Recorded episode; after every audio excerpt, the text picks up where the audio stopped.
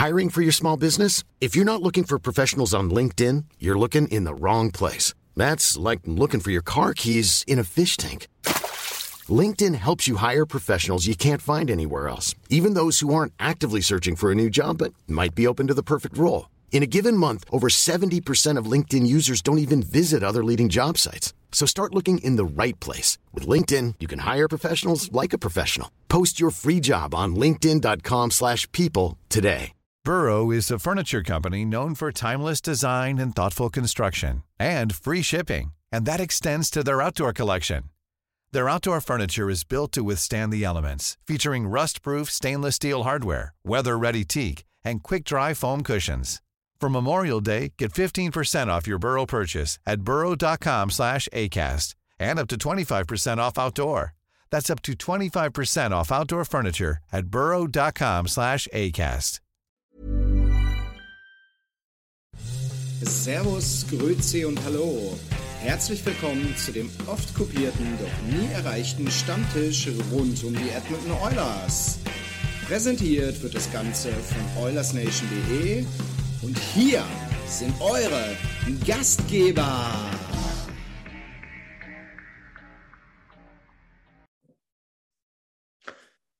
Servus da draußen alle. Es ist Montag und montags ist Zeit für den Eulers Stammtisch. Ähm, natürlich ich grüße alle Zuhörerinnen und Zuhörer da draußen und in diesem Fall auch Zuseher, weil wir sind ein Live-Event. Ähm, wir haben drei Spiele gehabt, letzte Woche gegen drei Top-Teams. Aber, aber erst will ich, aber wir haben natürlich auch ein ganz anderes Thema. Ähm, letzten Donnerstag ist etwas in Europa passiert, glaube ich, was sich keiner mehr hat vorstellen können. Ähm, Russland ist in der Ukraine einmarschiert, ähm, ignoriert einfach mal den Status eines souveränen Staates. Ähm, ich will einfach mal kurz für die, glaube ich, ganze Oilers Nation.de Gruppe sprechen. Ähm, es gibt hier keine zwei Meinungen. Also wir verurteilen das zutiefst, ähm, sind natürlich solidarisch auch mit dem ukrainischen Volk, hoffen, dass das jetzt so schnell wie möglich und so glimpflich wie möglich und hoffentlich auch mit äh, Friedensverhandlungen vorübergeht, bevor hier, sage ich einmal, noch etwas Schlimmeres passiert. Ähm, möchte jetzt aber trotzdem natürlich meine Mitstreiter hier heute Abend nicht äh, vergessen. Ähm, haben wir einmal Tim. Servus, Tim. Guten Abend, guten Abend. Dann den Mann aus Berlin, heute nur einfach. Ja. Nils, Servus. Ja, schönen guten Tag und ich möchte mich deinen, deinen Worten 100% anschließen. Und last but not least, Chris, unser Gameswett-Mann. Servus. Guten Abend. Ne, ich glaube auch, um das mal kurz nochmal nach der Begrüßung aufzunehmen, ich glaube, Tim, du hast auch auf, auf Twitter da als, ähm, ein sehr, sehr gutes Statement äh, zu dem Thema geschrieben. Ähm, ich weiß nicht, willst du noch was dazufügen zu meinen Worten? Ähm, ähm, ja, also wir, wir hatten es ja auch davon so ein bisschen auf Twitter, hatte ich eine Konversation mit einem, einem Zuseher oder Zuseherin, ähm, und äh, da ging es auch so ein bisschen drum, ja, wir, wir haben halt geschrieben sozusagen vor dem Run NHL, dass wir uns da riesig drauf freuen. Und da hat, kam halt die Antwort zu sagen, ja, kann man sich da überhaupt riesig drauf freuen? Und riesig war da wahrscheinlich schon das falsche Wort in dem Sinn, aber es ist halt wirklich so, dass für uns es ist alles so, also jetzt war ja auch über die Pandemie, haben wir das auch immer wieder gemerkt, Eishockey ist für uns so eine Art Zufluchtsort, wo wir halt auch ein bisschen von der Realität abschalten können, wo wir halt dann in unserem eigenen Bubble so ein bisschen äh, rumlabern können sozusagen und rumdiskutieren und rumalbern und halt auch einfach den Eishockeysport mal genießen. Und äh, ja, und deshalb machen wir jetzt auch einfach, machen wir weiter mit unserem Content nicht einfach, sondern eben wir, wir stehen solidarisch mit der Ukraine, wir stehen für Frieden in Europa und auf der ganzen Welt. Äh, und aber wir, wir sozusagen, wir bringen trotzdem weiter unseren Content und konzentrieren uns auf das, was wir uns halt mehr oder weniger mit auskennen. Also ist halt einfach auch die, sag ich mal, schönste Nebensache der Welt und es gibt dann trotzdem halt diese kleinen Dinge, die man vielleicht trotzdem, trotz der ganzen Situation noch genießen kann. Okay, ich glaube, ähm, will jetzt auch nicht tiefer noch darauf eingehen, weil ich habe es mal gestern, glaube ich, kurz erwähnt. ähm, wo dann auf einmal in, in, in Sportstammtischen, die wo auch sehr bekannt sind, glaube ich, und sonntags laufen, auf einmal Experten des Sports ähm, über das Thema Krieg sprechen. Ähm, ähm ich denke, es ist halt meistens der Sport ist hier nicht die richtige Plattform, aber man muss ähm, ein klares Statement setzen und eine klare Haltung zu dem Ganzen einnehmen. Okay, dann würde ich jetzt mal sagen, Nils ist verschwunden. Holt sich es kurz sein Abendessen. Es, es, hat geklingelt scheinbar. Also man muss dazu sagen, Nils hätte, glaube ich, eigentlich pünktlich Essen bestellt, aber irgendwie hat der Lieferservice ihn in den Stich gelassen. Deswegen müssen wir jetzt gerade mal schnell zu dritt auskommen. Ähm, ja, was hatten wir? Wir hatten, glaube ich, drei Spiele, ähm, alle drei Teams in den, sagen wir mal wirklich, es waren eigentlich, nimmt man Colorado noch weg, dann waren es eigentlich die Top 4. Ähm, Colorado haben wir nicht gespielt. Das war einmal Tampa Bay, Florida und Carolina. Alle drei Spiele auswärts. Am Ende sind zwei Punkte rausgesprungen. Ähm, was ist eure Meinung dazu? Ich werfe es einfach mal in die Runde. Startet, wer will. Ja, dann fange ich einfach mal an. Ich bin ja sowieso der vorlauteste und kann meine Klappe eh nicht halten. Ähm, ich, bin, ich bin sehr zufrieden. Ich bin, ich bin wirklich positiv überrascht. Ähm, es bestärkt mich auch noch mehr, weil ja auch die, die Frage aufkam äh, nach dem Coaching-Change, auf den werden wir sicherlich ähm, später noch, danke Christian, auf die werden wir später sicherlich noch eingehen, aber es waren drei unfassbar knappe Spiele. So das erste Spiel versaut dir vielleicht ein bisschen das Goaltending. Im zweiten, in deinem schwächsten Spiel aus den dreien, meiner Meinung nach, ähm, unfassbare Performance von Mikko Koskinen, unfassbar. Und da hast du auch gemacht, was dir jetzt im dritten Spiel ein bisschen das Genick gebrochen hat. Du hast deine Chancen, deine wenigen Chancen genutzt. Ist uns im dritten Spiel gestern Abend zu Primetime äh, auf Run NHL leider nicht gelungen. Wurde auch ähm, sehr gut angesprochen von Basti und äh, Rick. Ich nenne sie jetzt einfach mal mit Vornamen, wir sind jetzt Freunde. Und ähm, ja, du hast in jedem Spiel deine, deine, deine positiven und deine negativen Sachen mitgenommen. Aber ich muss sagen, gerade gestern dieses Spiel mitzugehen mit einer sehr, sehr guten Carolina-Mannschaft, äh, dir fehlt Nuge, dir hat Jamo gefehlt. Poliavi fehlt uns schon eine Weile, das vergessen viele. Ich, ich fand es wirklich stark. Ich fand es eine gute Positionsbestimmung. 1 und 2 ist auch völlig vertretbar. Hätte auch 3-0, hätte auch 0-3 sein können. Ähm, aber man hat halt gesehen, man kann, mit den, man kann mit den Mannschaften mitgehen. Und das ist, glaube ich, das, was wirklich auch wichtig war. Zu sehen, wir brauchen uns nicht verstecken, wir können mit den Mannschaften mitgehen und wir haben die Qualität. Glaube ich, das kann man so auf jeden Fall, glaube ich, mal äh, bejahen. Ähm, Tim, was sagst du? Ja, sorry, ich bin gerade noch kurz mit was anderem. Ich habe noch auf Twitter unseren äh, Podcast geteilt. Das war, die erst zu Chris schwenken sollen. Ja, äh, aber alles gut. Äh, ja, ich, Nils habe ich so mehr oder weniger zugehört und dem stimme ich auch zu. Also wir haben ja wirklich das Spiel gewonnen, wo wir eigentlich am schlechtesten gespielt haben. Wir, wir sind von der Performance her sind wir nicht schlecht aus der Woche rausgekommen vom Tabellarischen sind wir halt relativ schlecht aus der Woche rausgekommen, weil wir halt äh, mitten im Playoff-Fight jetzt halt immer noch drin sind, obwohl wir jetzt relativ lang wieder mehr gewonnen haben als verloren, aber wir sind halt immer noch mittendrin. Und äh, da gilt es jetzt einfach, die Punkte zu holen, damit wir auch am Ende in den Playoff drin sind und dann wird man eh sehen, was passiert. Okay. Was denn?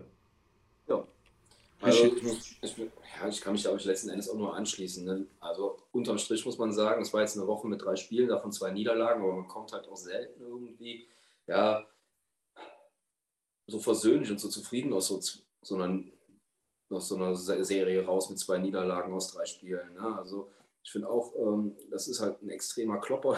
Der Björn sagt immer, das wären Bonusspiele, äh, wenn man da, wenn man da scoret oder punktet. Ähm, ich glaube, wir sind äh, ja nicht in der Situation, dass wir uns Bonusspiele leisten können. Das ist halt eben das, was Tim gerade auch schon ziemlich treffend, finde ich, formuliert hat. Auf der anderen Seite muss man auch sagen, wir haben noch jetzt gut 30 Spiele zu gehen. Ähm, ja, wir sind aus den Playoff-Plätzen rausgerutscht, aber wir haben da auch, glaube ich, ein ganz schönes Statement gesetzt. Und ähm, wenn man die Mannschaft, die da jetzt gerade aufgetreten ist, mit der Mannschaft von vor 10, 15 Partien vergleicht, dann wären wir wahrscheinlich ähm, ja, extrem schmerzhaft in allen drei Fällen jeweils aus der Arena geschossen worden.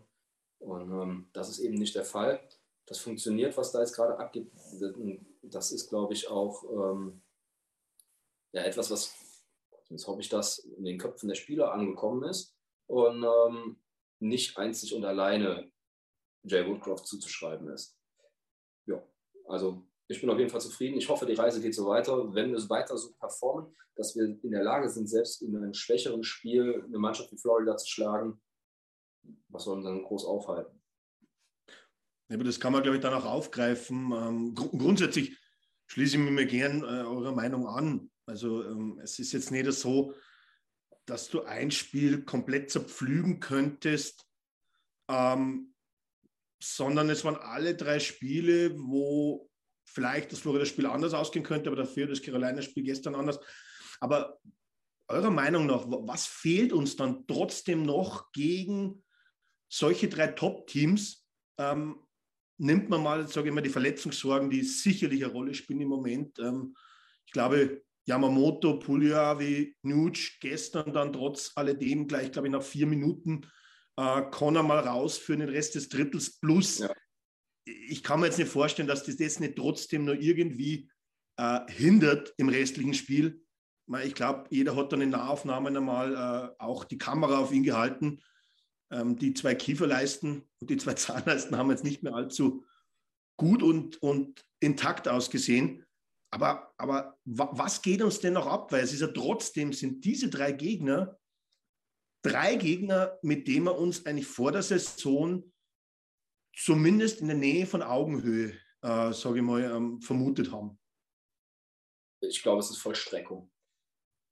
Also einfach ähm, ein bisschen dieses wirkliche Selbstverständlichkeit zu treffen. Weil du siehst in einem Spiel gegen die, äh, gegen die Hurricanes gestern, das ist die beste Mannschaft der Liga, wenn es um die Defensive geht. Die hatten 90% Penalty-Quote, äh, Penalty-Kill-Quote vor der Partie. Die haben ähm, den Liga-Bestwert, wenn es äh, um Gegentore geht. Und wir kommen einfach trotzdem zu haufenweise Chancen. Ich meine, Alex, du hast wahrscheinlich jetzt wieder die Advanced Stats parat. Ne? Ähm, nee, okay. Geil. Schuss ins Blaue. Ähm, aber, aber wenn du siehst, was wir da für Dinger verbaseln einfach, ja, wo du, wo du dir einfach nicht ausmalen kannst, dass die Teile daneben gehen, ja, ähm, ich glaube, da fehlt uns einfach da an der Stelle die Konsequenz, ja, die Selbstverständlichkeit, die Attitüde, dass wir nicht nur diese Abschlüsse hinbekommen, sondern dass die halt dann auch sitzen oder dass wenigstens 20 Prozent davon sitzen. Ähm, und dann machst du auch deine Tore und dann sind wir auch wieder da, wo wir Anfang der Saison waren wo wir uns halt auch mal ein Spiel erlauben können mit unserer nicht prächtigen Defensive und wo wir auch keinen Goalie brauchen, der ähm, 150 Prozent spielt von dem, was er üblicherweise abliefert, sondern weil wir einfach in der bequemen Situation sind, dass wir uns vorne die Luft zum Atmen verschaffen, die wir hinten raus vielleicht brauchen. Und das fehlt uns einfach. Und ich glaube aber trotzdem daran, ja, dass wir oder dass die Mannschaft auf dem Weg ist, diese Attitüde wieder zu finden, weil das ganze Bild, wie die auftreten, wie sie spielen, überhaupt die Abschlüsse, ähm, das muss einfach zwangsläufig irgendwann dazu führen, dass man trifft und dass es verwandelt wird. Also ich habe da jetzt darauf angesprochen hast, jetzt nicht wirklich die Stats so im Kopf. Ich habe bloß gelesen irgendwo, ähm, ich glaube heute war es, äh, nachdem er Carolina dann mal, ab dem zweiten Drittel hinten relativ stark dicht gemacht hat und jedes Mal eigentlich in jeder Situation mit dem dritten Stürmer hinten war, ähm, Habe ich aber trotzdem irgendwie gelesen, glaube ich, dass wir 11 zu 2 äh, sogenannte Oddman Rushes, äh, Oddman Rushes gehabt haben. Oddman Rushes, Entschuldigung. Ähm, was heißt schnelle äh, Überzahlangriffe. Die waren meiner Meinung nach, so wie ich das Spiel gesehen habe, zwangsläufig da irgendwo im ersten Drittel, weil da haben wir innerhalb von, glaube ich, acht Minuten haben wir da mega viel verballert. Also da gebe ich dir auf jeden Fall recht. Nils, was denkst du drüber? Na, ich, ich finde, du hast halt im Florida-Spiel sehr gut gesehen, was, was Goaltending ausmachen kann. So, es war sicherlich eine Performance above average, sage ich jetzt mal. Also es war keine normale Performance. Aber du hast halt gesehen, was, was es wirklich ausmachen kann. Momentum, wichtige Saves. Und das ist, glaube ich, so ein bisschen, was uns noch abgeht. Wenn Miko Koskin in dieser Form weitermacht, dann äh, hat sich die Torwart-Diskussion für mich ja schon fast erledigt. Aber er ist halt nicht konstant. Seit Woodcraft da ist, ist er etwas konstanter. Ich habe mich auch sehr gewundert, dass er nur eins von den drei Spielen gekriegt hat. Ähm, aber er hatte halt auch ganz schön zu tun und dann Back-to-Back -back, äh, direkt morgens kanadischer Zeit. Lässt sich dann vielleicht noch verstehen. Und ansonsten fehlt uns, da muss ich Christian zustimmen, ein bisschen die Kaltschnäuzigkeit. Das ist einfach, wir brauchen zu viele Chancen, um zu Toren zu kommen. Das war jetzt auch im Spiel gegen Carolina wieder so. Natürlich waren da auch vier Sachen dabei, die bei uns wahrscheinlich reingegangen wären. Einmal Anderson gegen Rücken, einmal Anderson innere Matte. Da springt er dann nicht so, wie er soll. Oder auch, wo das Ding von Leon oder Kane meiner Meinung nach ein bisschen an, am Pfosten vorbei wabbelt. Ähm, aber damit muss man umgehen und du brauchst einfach eine höhere Shooting Percentage. Das war, wir dürfen auch nicht vergessen, Daniel Nurse, ich glaube, das war das Carolina-Spiel, hat ein komplett offenes, leeres Tor nicht getroffen. Und da musst du, musst du dich dann halt fragen, okay, was soll das? Und auch gegen Florida, keiner Yamamoto hat auch über ein komplett leeres Tor einen One-Timer drüber gesetzt. Das hat bloß keiner gemerkt, weil abgepfiffen wurde, aber er hat den auch drüber gesetzt. Äh, ja. Stimmt, weil ich war mir nicht sicher, hat Nurse das mitbekommen, dass Anderson ja nicht einmal ansatzweise im Tor war. Ja, aber darum geht es gar nicht. Er muss ja trotzdem das Tor treffen. Ja, natürlich. aber ich weiß ja nicht, was er vorgehabt hat. Wollte er vielleicht die Scheibe tief spielen? Neben was du, ich weiß es nicht. Jeweils, jeweils was ärgerlich. Dass Freddy Anderson gar nicht im Tor steht. Ja, das ist auch zu besten Zeiten. Einfach nicht mehr wissen, wohin und dann runter mit dem Ding. Ja, und das ist halt, äh, das war letztes Jahr anders. Ne? Das war letztes Jahr, ich glaube, in der Shooting Percentage von weiß ich nicht wie viel Prozent einer unserer besseren. Und dieses Jahr trifft er, trifft er wieder das Wasser nicht, wenn er vom Boot schießt. Und das ist halt ein bisschen, was uns abgeht, teilweise. Aber nichtsdestotrotz, ähm, diese Next Man Up, die, die sticken for each other. Also die, es ist wirklich ein Team, was wir da sehen. Und auch in diesen engen Spielen, da hatten wir früher immer Probleme, diese One-Goal-Games, sind wir jetzt viel besser. Und es macht wirklich Spaß zu gucken, wie Christian schon sagt. Ähm, man kommt trotzdem mit einem positiven Gefühl aus dem, auf dem äh, Three-Game-Stretch. Und ähm, ja, ich sehe uns nicht weit weg. Es ist auch so, dass wir sozusagen wirklich in der Situation, dafür, in welcher Situation wir gerade sind, von den Verletzten her und von der Stärke halt von, oder halt von der, ja, von der Performance von manchen Spielern in unserem Kader sind wir halt wirklich echt gut mit dabei gewesen bei den größten Teams in der Liga. Also ich, ich finde für mich sind Carolina und Tampa schon so das Maß aller Dinge in dieser, in dieser Liga, weil halt das eine Team zweimal den Stanley Cup gewonnen hat und die anderen zweimal ganz knapp an Tampa gescheitert sind, glaube ich. Wenn ich es nicht richtig? Doch, ich glaube, Carolina hat zweimal gegen Tampa verloren. Ja, auch, auch Florida ist ja auch. Oder, oder, oder Florida habe ich sogar vergessen. Ja, ja, Florida ist ja eigentlich, das sind ja die Top 3 Teams in der Liga. Das, deshalb äh, hat Björn das ja auch gesagt mit den Bonuspunkten. Ja, Colorado sollten wir jetzt nicht vergessen, weil ich ja, glaub, oder die drei besten, die drei besten Teams im Osten und Colorado ist halt das, ja, klar, das allerbeste Team im Westen. So kann man das so ein bisschen aufteilen. Ähm, ja, aber eben dadurch, dass wir eben, wir haben viele Top-Spieler, die verletzt sind, was Nils schon erwähnt hat. Und da wäre es ja in den letzten Jahren, wäre es ja, wenn wir mal eine Period ohne Connor gespielt haben, es sah wirklich nicht gut aus in dem Powerplay ohne Connor, gerade in diesen vier Minuten. Oh. Aber an sich haben wir uns halt besser gebracht, äh, dargestellt, wie er uns oft halt äh, nicht dargestellt hat. Und da hat jetzt komme ich jetzt zu einem bestimmten Namen, da hat Derek Ryan auch viel damit zu tun, weil er halt wirklich, der wurde im Sommer dafür verpflichtet, um Death Scoring zu bringen. Und ich glaube, die letzten fünf Spiele hat er das ganz gut hingekriegt. Die Answer. Ich, ich aber, genau das, die das, ja, aber die Frage, genau. die sich daher genau stellt, ist die, ähm, er hat ja, sage ich mal, unter Tippett schon das ein oder andere Mal auf dem Flügel gespielt, sogar, glaube ich, dann am Schluss mehr auf dem Flügel wie in der Mitte. Dann kam Woodcroft als Trainer und irgendwie hat er sein, ich weiß nicht, sein, sein, sein, ähm, er hat alles vor seinen Schultern gepackt äh, sieht sich, glaube ich, vielleicht nicht mehr in der obersten Führungsrolle, in, in welcher Reihe auch immer spielt und seitdem performt auch ganz anders. Also ich glaube auch, dass das weniger mit der, mit der Position zu tun hat, als damit halt, wie, wie die Mannschaft spielt. Der war letztes Jahr bei Calgary war einer von den besten defensiven Centern in der Liga und er war auch in unserer Mannschaft so defensiv der beste Center auch unter Tippett. Aber jetzt sozusagen, jetzt kann er halt auch seine Offensive irgendwie wieder auspacken und irgendwie liegt es ihm halt einfach viel besser, so zu spielen, wie wir jetzt unter Woodcroft spielen. Äh, und der spielt halt in dem Fall wieder richtig befreit. Also das, in dem Fall ist es halt wirklich sozusagen der hat sich jetzt wieder zu seiner alten Leistung zurückgekämpft, wo vom Negativen ins Positive. Und oft sehen wir ja leider eher das andersrum, dass wir halt eher sehen, dass Spieler übermäßig gut gespielt haben und sich wieder zum Negativen eher entwickeln. Wobei man vielleicht ein bisschen vorsichtiger sein muss.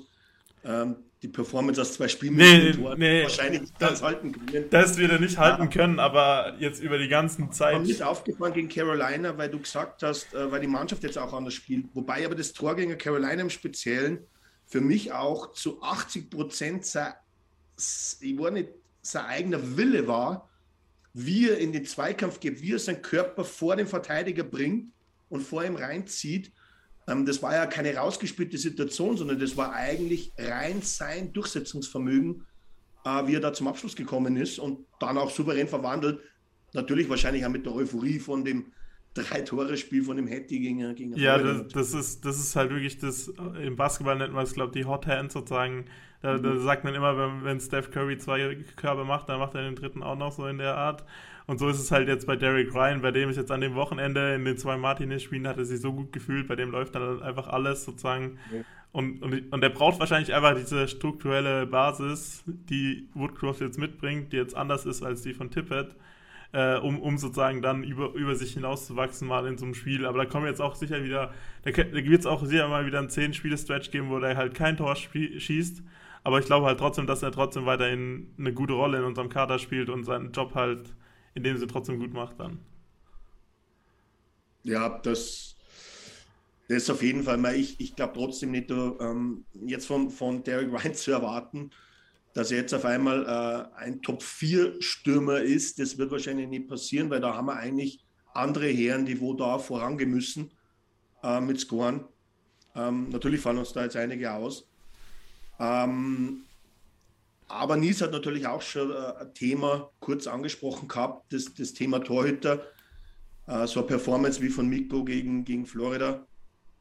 Das haben wir halt relativ selten, weil ähm, du siehst halt dann trotzdem das Spiel in Tampa, wo jetzt meiner Meinung nach, und ich will ihn jetzt null vor den Bus werfen, äh, Mike Swiss äh, sicherlich jetzt, du kannst wahrscheinlich keins von den vier Gegentoren richtig angreifen. Aber der Unterschied jetzt von dem einen Spiel zu dem anderen ist, ähm, Smith konnte das Spiel natürlich auch nicht gewinnen. Und ich glaube, der Moment ist bei uns mit der Leistungsstärke, die wir haben, ähm, ist das i-Tüpfelchen jetzt ein Torhüter, der wo heiß rennen würde. Sagen wir es einmal so. Das wäre das wär wirklich, das würde uns mit, mit da hochpacken, meiner Meinung nach auch. Weil du siehst, die Top 5 Mannschaften der Liga, was haben die alle? Gutes Goaltending. Es ist einfach so. Und wir sind halt wirklich ein Franchise-Goalie davon entfernt, diese Top 3, Top 5 meiner Meinung nach ähm, mit reinzustechen. Und das hat man gesehen gegen Florida. Florida für mich von, von, der, von der Death her oder von der Tiefe her, ähm, glaube ich, das zurzeit beste Team der NHL fast. Und das ist wirklich da so eine Performance rauszuhauen und dann wirklich zu sehen, okay, Run and Gun machen wir dann halt mit, weil wir wissen genau, wir können es uns leisten, weil da hinten einer steht, ähm, der auch mal was hält. Und ähm, weil du Smith auch angesprochen hast. Also er, er bettet halt zurzeit nicht so, wie wir es von ihm gewohnt sind, habe ich das Gefühl. Er ist nicht so, so aggressiv. Das war ja immer auch sein Torhüter-Stil. Äh, Torhüter und nicht mehr, nicht mehr so katzenartig, sage ich jetzt einfach mal, ähm, wie noch letztes Jahr. Das wirkt zur Zeit irgendwie nicht, nicht hundertprozentig drin. Ich weiß jetzt nicht, wie mhm. ich es beschreiben soll. So ein bisschen off einfach. Ja, aber er hat, er hat zum Beispiel, glaube ich, ja letzte Saison ja dann viele Spiele oder er war eigentlich Großteil der Saison verletzungsfrei. Ja. Jetzt muss man trotzdem sagen, das wievielte Spiel hat er jetzt gestern eigentlich gefangen? Äh, kommt er auf knapp über 10? Kommt er auf 10? Ja, ja, bestimmt. Zehn müssten es sein. Ich, ich unter, glaube, es sind Woodcraft, so unter Woodcraft hat er, glaube ich, schon vier oder fünf gemacht. Okay. Aber dann sagen wir, er ist knapp über zehn und ich glaube halt, dass trotzdem bei ihm so ist, dass auch letztes Jahr heiß gelaufen ist, aufgrund dessen, dass er dich dann irgendwann in einen Rausch gespielt hat. Ja. Und kann man wahrscheinlich auch jetzt nicht erwarten. Und äh, seine Verletzungsanfälligkeit, wer weiß auch, wie viel ihm teilweise gewisse Verletzungen noch zu schaffen machen. Was mir besonders auffällt, war auch gestern wieder so eine Situation, weil eigentlich habe ich immer wenig Angst gehabt, wenn Carolina ins Drittel vor die Oilers gekommen ist, jetzt Überzahl mal ausgenommen, ähm, weil sie eigentlich keine klaren Chancen rausgespielt haben. Und dann hat aber Smith ihnen eigentlich zwei aufgelegt. Einmal da richtig schön vors Tor. Ja, da waren zwei, drei Dinge dabei, wo der die Scheibe voll in den Slot bringt. Ne? Sind 14 also, Spiele. 14. 14. Hm. Fangquote? Unterirdisch. ja, das ist. Das ist äh, was das ist? Äh, 89,33. Und ich glaube auch, dass es halt auch ein Plan von Woodcraft ist, warum er halt gefangen hat jetzt gegen, gegen Carolina auch. Weil man, glaube ich, schon noch daran glaubt, innerhalb der Organisation oder auch halt innerhalb des Trainerteams, mhm. dass Mike Smith deine 1A Koskinen deine 1B-Lösung sein kann, wenn er sich halt wieder auf dieses Niveau spielt, auf dem er nächstes Jahr war. Da bin ich auch komplett bei denen. Mike Smith hat letztes Jahr eine sehr, sehr starke Saison gespielt. Nur musst du, musst du dich halt fragen, wie lange willst du noch warten? Wie lange kannst du es dir noch leisten, darauf zu warten, dass Smith sich wieder stabilisiert? Vor allem mit den Nummern, die Koskinen zurzeit hat. Da denke ich mir doch, lass doch Koskinen mal zwei Spiele, drei Spiele am Stück spielen. Versuch doch, vielleicht ist er deine 1A-Lösung. Weil die Argumente dafür liefert er ja.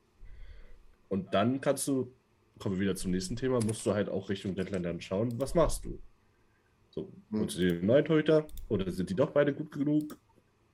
Mit welchem, mit welchem Plan bringst du dich in die beste Situation, um, um die Saison halt möglichst erfolgreich zu gestalten? Und das wird halt das Wichtige sein jetzt auch. Ähm, wir treffen jetzt auf ein paar, ich sag mal so, nicht, nicht so high-powered Offenses. Ähm, da wird wirklich das Interessanteste sein, ähm, zu sehen, wer steht wann und wer fängt wie. Und da bin ich sehr gespannt drauf. Mhm. Gebe ich gebe ich dir 100% recht. Das ist im Moment, ich glaube sogar, dass das ein großes Problem ist, weil du einfach, ich sage jetzt mal, du hast drei Torhüter. Gut, Skinner ist in der AHL und es gibt die Gründe auch dafür, warum Skinner in der AHL fängt. Die wissen, glaube ich, alle auch, dass das anders jetzt auch nicht, auch nicht möglich ist. Aber ich glaube dass das Thema genau ist, wer ist jetzt eigentlich in den Augen vom Coaching-Staff die Nummer eins bei den Oilers? Äh, nimmst du die Performance von Miko in den letzten drei Spielen, müsste es Miko sein. Weil ich glaube, da war er jedes Mal jenseits der 93 Prozent, wann ich mich richtig erinnere. Aber wir kennen auch die anderen Miko-Spiele und Mike Smith äh, hat er dann, sagen wir mal, gegen Minnesota und gegen Tampa, wenn man jetzt nur mal die pure Anzahl von Schüssen auf ihn nimmt, war halt das katastrophal eigentlich für einen Torwart. Obwohl du jetzt nicht den klaren Fehler gemacht hast, aber es ist halt, da wird er wahrscheinlich, was wird er da gehabt haben, 60 Prozent Fangquote. Er hatte, er hatte bei 24 Schüssen gegen ihn, glaube ich, acht Tore zu einem Zeitpunkt Mitte, Mitte des zweiten Drittels gegen Tampa Bay. Das ist halt wirklich nicht gut einfach, ne? Also das ist schon wirklich hammerhart. 33 Prozent. Das ist, das ist natürlich brutal und egal was du dann vom Torhüter hältst oder nicht, musst du dann trotz alledem, glaube ich, die Situation sehen, weil du kannst natürlich auch sagen, der Torhüter hat vielleicht im Moment das Glück auch nicht. Ende. Du, hundertprozentig. Das, das spielt immer mit eine Rolle. Oder wie gesagt, er ist halt nur dieser, dieser eine Prozent zurzeit stimmt nicht in einem Torhüterspiel und dann hältst du halt Dinger nicht, die du normalerweise hältst. Und da fallen mir halt gegen Tampa Bay gleich zwei Tore ein, die Mike Smith letztes Jahr meiner Meinung nach gehalten hätte. Das ist der Abpraller von Shaw und das ist der, der Nachschuss von, okay, den muss Nemo besser wegnehmen, stimme ich auch 100% zu. Aber ähm, das sind halt Dinge, die hat er, glaube ich, letztes Jahr gehalten oder auch wenn er bei 100% wäre gehalten. Und das ist dann einfach ärgerlich. Und da muss man dann halt schauen, wie man damit umgeht. Aber dafür werden andere Leute besser bezahlt. Ich finde, du hast auch einfach in der gesamten Goalie-Geschichte, in dieser Diskussion darum, was machst du, mit wem machst du es, mit wem gehst du, äh, was mit dem nächsten Jahr, was mit der kommenden Saison. Du hast einfach viel zu viele Inkonstanten da, oder, oder Unbekannte da drin. Ja? Was ist mit, mit Mike Smith? Bleibt der fit? Kann er noch spielen? Will der überhaupt noch spielen? Macht das Sinn? Will den einer bezahlen? Was ist mit Miko Kostin? Willst du den behalten, wenn er weiter so performt jetzt im Rest der Saison? Willst du ihn nicht behalten? Willst du ein Jahr verlängern? Was ist mit mhm. dem Salär? Ähm, was ist mit, mit Stuart Skinner? Ähm, wen kannst du überhaupt holen? Ich meine, wir waren uns in der Vergangenheit, glaube ich, auch schon mehr als einmal einig darüber geworden, dass du äh, theoretisch bis zur Deadline was machen musst, weil du in der Offseason keinen Goalie musst bezahlen können. Ähm, da gibt es, glaube ich, gibt's immer ein Ich finde das, find das so, so zermürbend, eigentlich darüber zu diskutieren, weil ich finde, wir sind ja, im Moment in, in so einer Situation, wo du eigentlich tatsächlich, und jetzt kommen wieder 20 Tagen ins Phrasenschwein, nur von Spiel zu Spiel gucken kannst, ähm, ein bisschen intuitiv handeln muss. Ähm, kommt Smith nochmal in den Trott, kriegt er es hin? Wie viel Verletzung steckt noch in dem? Oder kann Koskinen sich auch jetzt mal, wenn er, wenn er sieben von zehn Partien kriegt, ähm, über seinen Schatten hieven und, und seinen, seinen Flow, sein Mojo beibehalten oder nicht? Aber das wird sich halt alles zeigen müssen. Ich finde, jetzt ja. wirklich drüber zu diskutieren, äh, ja, ich weiß nicht. Ich, also ich glaube, dass das unser absoluter Schwachpunkt ist, weiß eigentlich die ganze Welt. Ähm, ja. Aber ich, ich sehe halt einfach, ich sehe halt keine Lösung, die sich irgendwie am mhm. Horizont abzeichnet, weil es einfach jeden Morgen anders sein kann. Das stimmt natürlich. Ähm, ich glaube im Speziellen zum Thema Trade Deadline, Offseason, was auch immer. Ähm, da wird es eh in den nächsten zwei Wochen, glaube ich, haben wir das mal geplant, mal einen eigenen Podcast geben, wo, glaube wir einige Szenarien mal probiert haben, weil es einfach so viele Fragezeichen gibt. Ähm, es kann sein, dass du äh, gerade mal äh, Oberkante, Unterlippe bist. Es kann aber auch sein, wenn gewisse Sachen eintreten, dass du diese zwei, drei Verstärkungen theoretisch holen könntest, die würde ich einfach dann nochmal vorbringen oder wäre heute dabei. Ähm, zum Thema Smith aber, und da gebe ich jetzt gleich an Tim dann weiter, ähm, weil du gesagt hast, komm dann mal so in einen Flow, Chris, mit sieben bis zehn Spiele und kann sich da wieder reinspielen. Ich habe eher die Befürchtung, dass er sich nach vier Spielen wieder verletzt, oder Tim? Ja, eben, das ist eben die große Befürchtung, weil äh, ich habe auch irgendwie gehört, äh, ich habe einen All Nation Podcast angehört und da wurde auch irgendwie drin erwähnt, dass irgendwie der Mike McKenna von Daily Faceoff hat irgendwie die Tore analysiert, die er in dem, äh, in dem vorletzten Spiel, glaube ich, gegen Tampa, äh, nein, also im, Spiel, im ersten Spiel von der Woche, äh, analysiert und da gab es irgendwie so ein Tor, da ist er halt die ganze Zeit auf den Knien gewesen, obwohl der Puck irgendwie ganz weit weg gewesen ist und der McKenna hat gesagt, Torwart, kein Torwart macht es eigentlich so und jetzt ist es ist zwar sehr spekulativ jetzt von mir, aber es könnte halt wirklich sein, dass er auch nicht wirklich, der wollte jetzt halt unbedingt wieder spielen, aber es könnte halt wirklich sein, dass er nicht hundertprozentig fit ist. Und da sehe ich dann halt auch den Sinn nicht, warum spielt Mike Smith, wenn du halt einen Skinner hast, der immer wieder in die AHL runtergeschickt wird und da kein einziges Spiel verliert, so mehr oder weniger. Also das ist auch ein bisschen übertrieben, aber viel schlechter sieht es nicht aus. Ähm, man hätte ja zwei Healthy Goalies jetzt erstmal für die kurze Zeit bis zur Trade Deadline und dann kann man halt doch schauen, welche Möglichkeiten man noch hat. Stimmt natürlich, wobei ich sage, zu dem Thema, was du sagst, mit unten auf den Knien und bleibt unten, schießt man gerade der Stemkos-Treffer ja, das, das war, der wahrscheinlich. Gefühlt 20 Sekunden auf den Knien unten. Vielleicht waren es nicht ganz 20, aber. Ja, das war wahrscheinlich der. Hm, das war mit Sicherheit und der, ja. Ähm, ich muss ganz ehrlich sagen, auch zu dem Thema ganz, was Chris erst erwähnt hat, mit Smith und Koskinen, also mit dem ähm, eventuell Koskinen nächstes Jahr nochmal zu seinen. Ich persönlich glaube dass der Zug abgefahren ist, weil einfach auch zu viel Geschirr zerbrochen wurde in den letzten zwei Jahren über das Thema und über alles, dass vielleicht da sogar dieses eine saubere Trennung positiv wäre äh, für beide Seiten.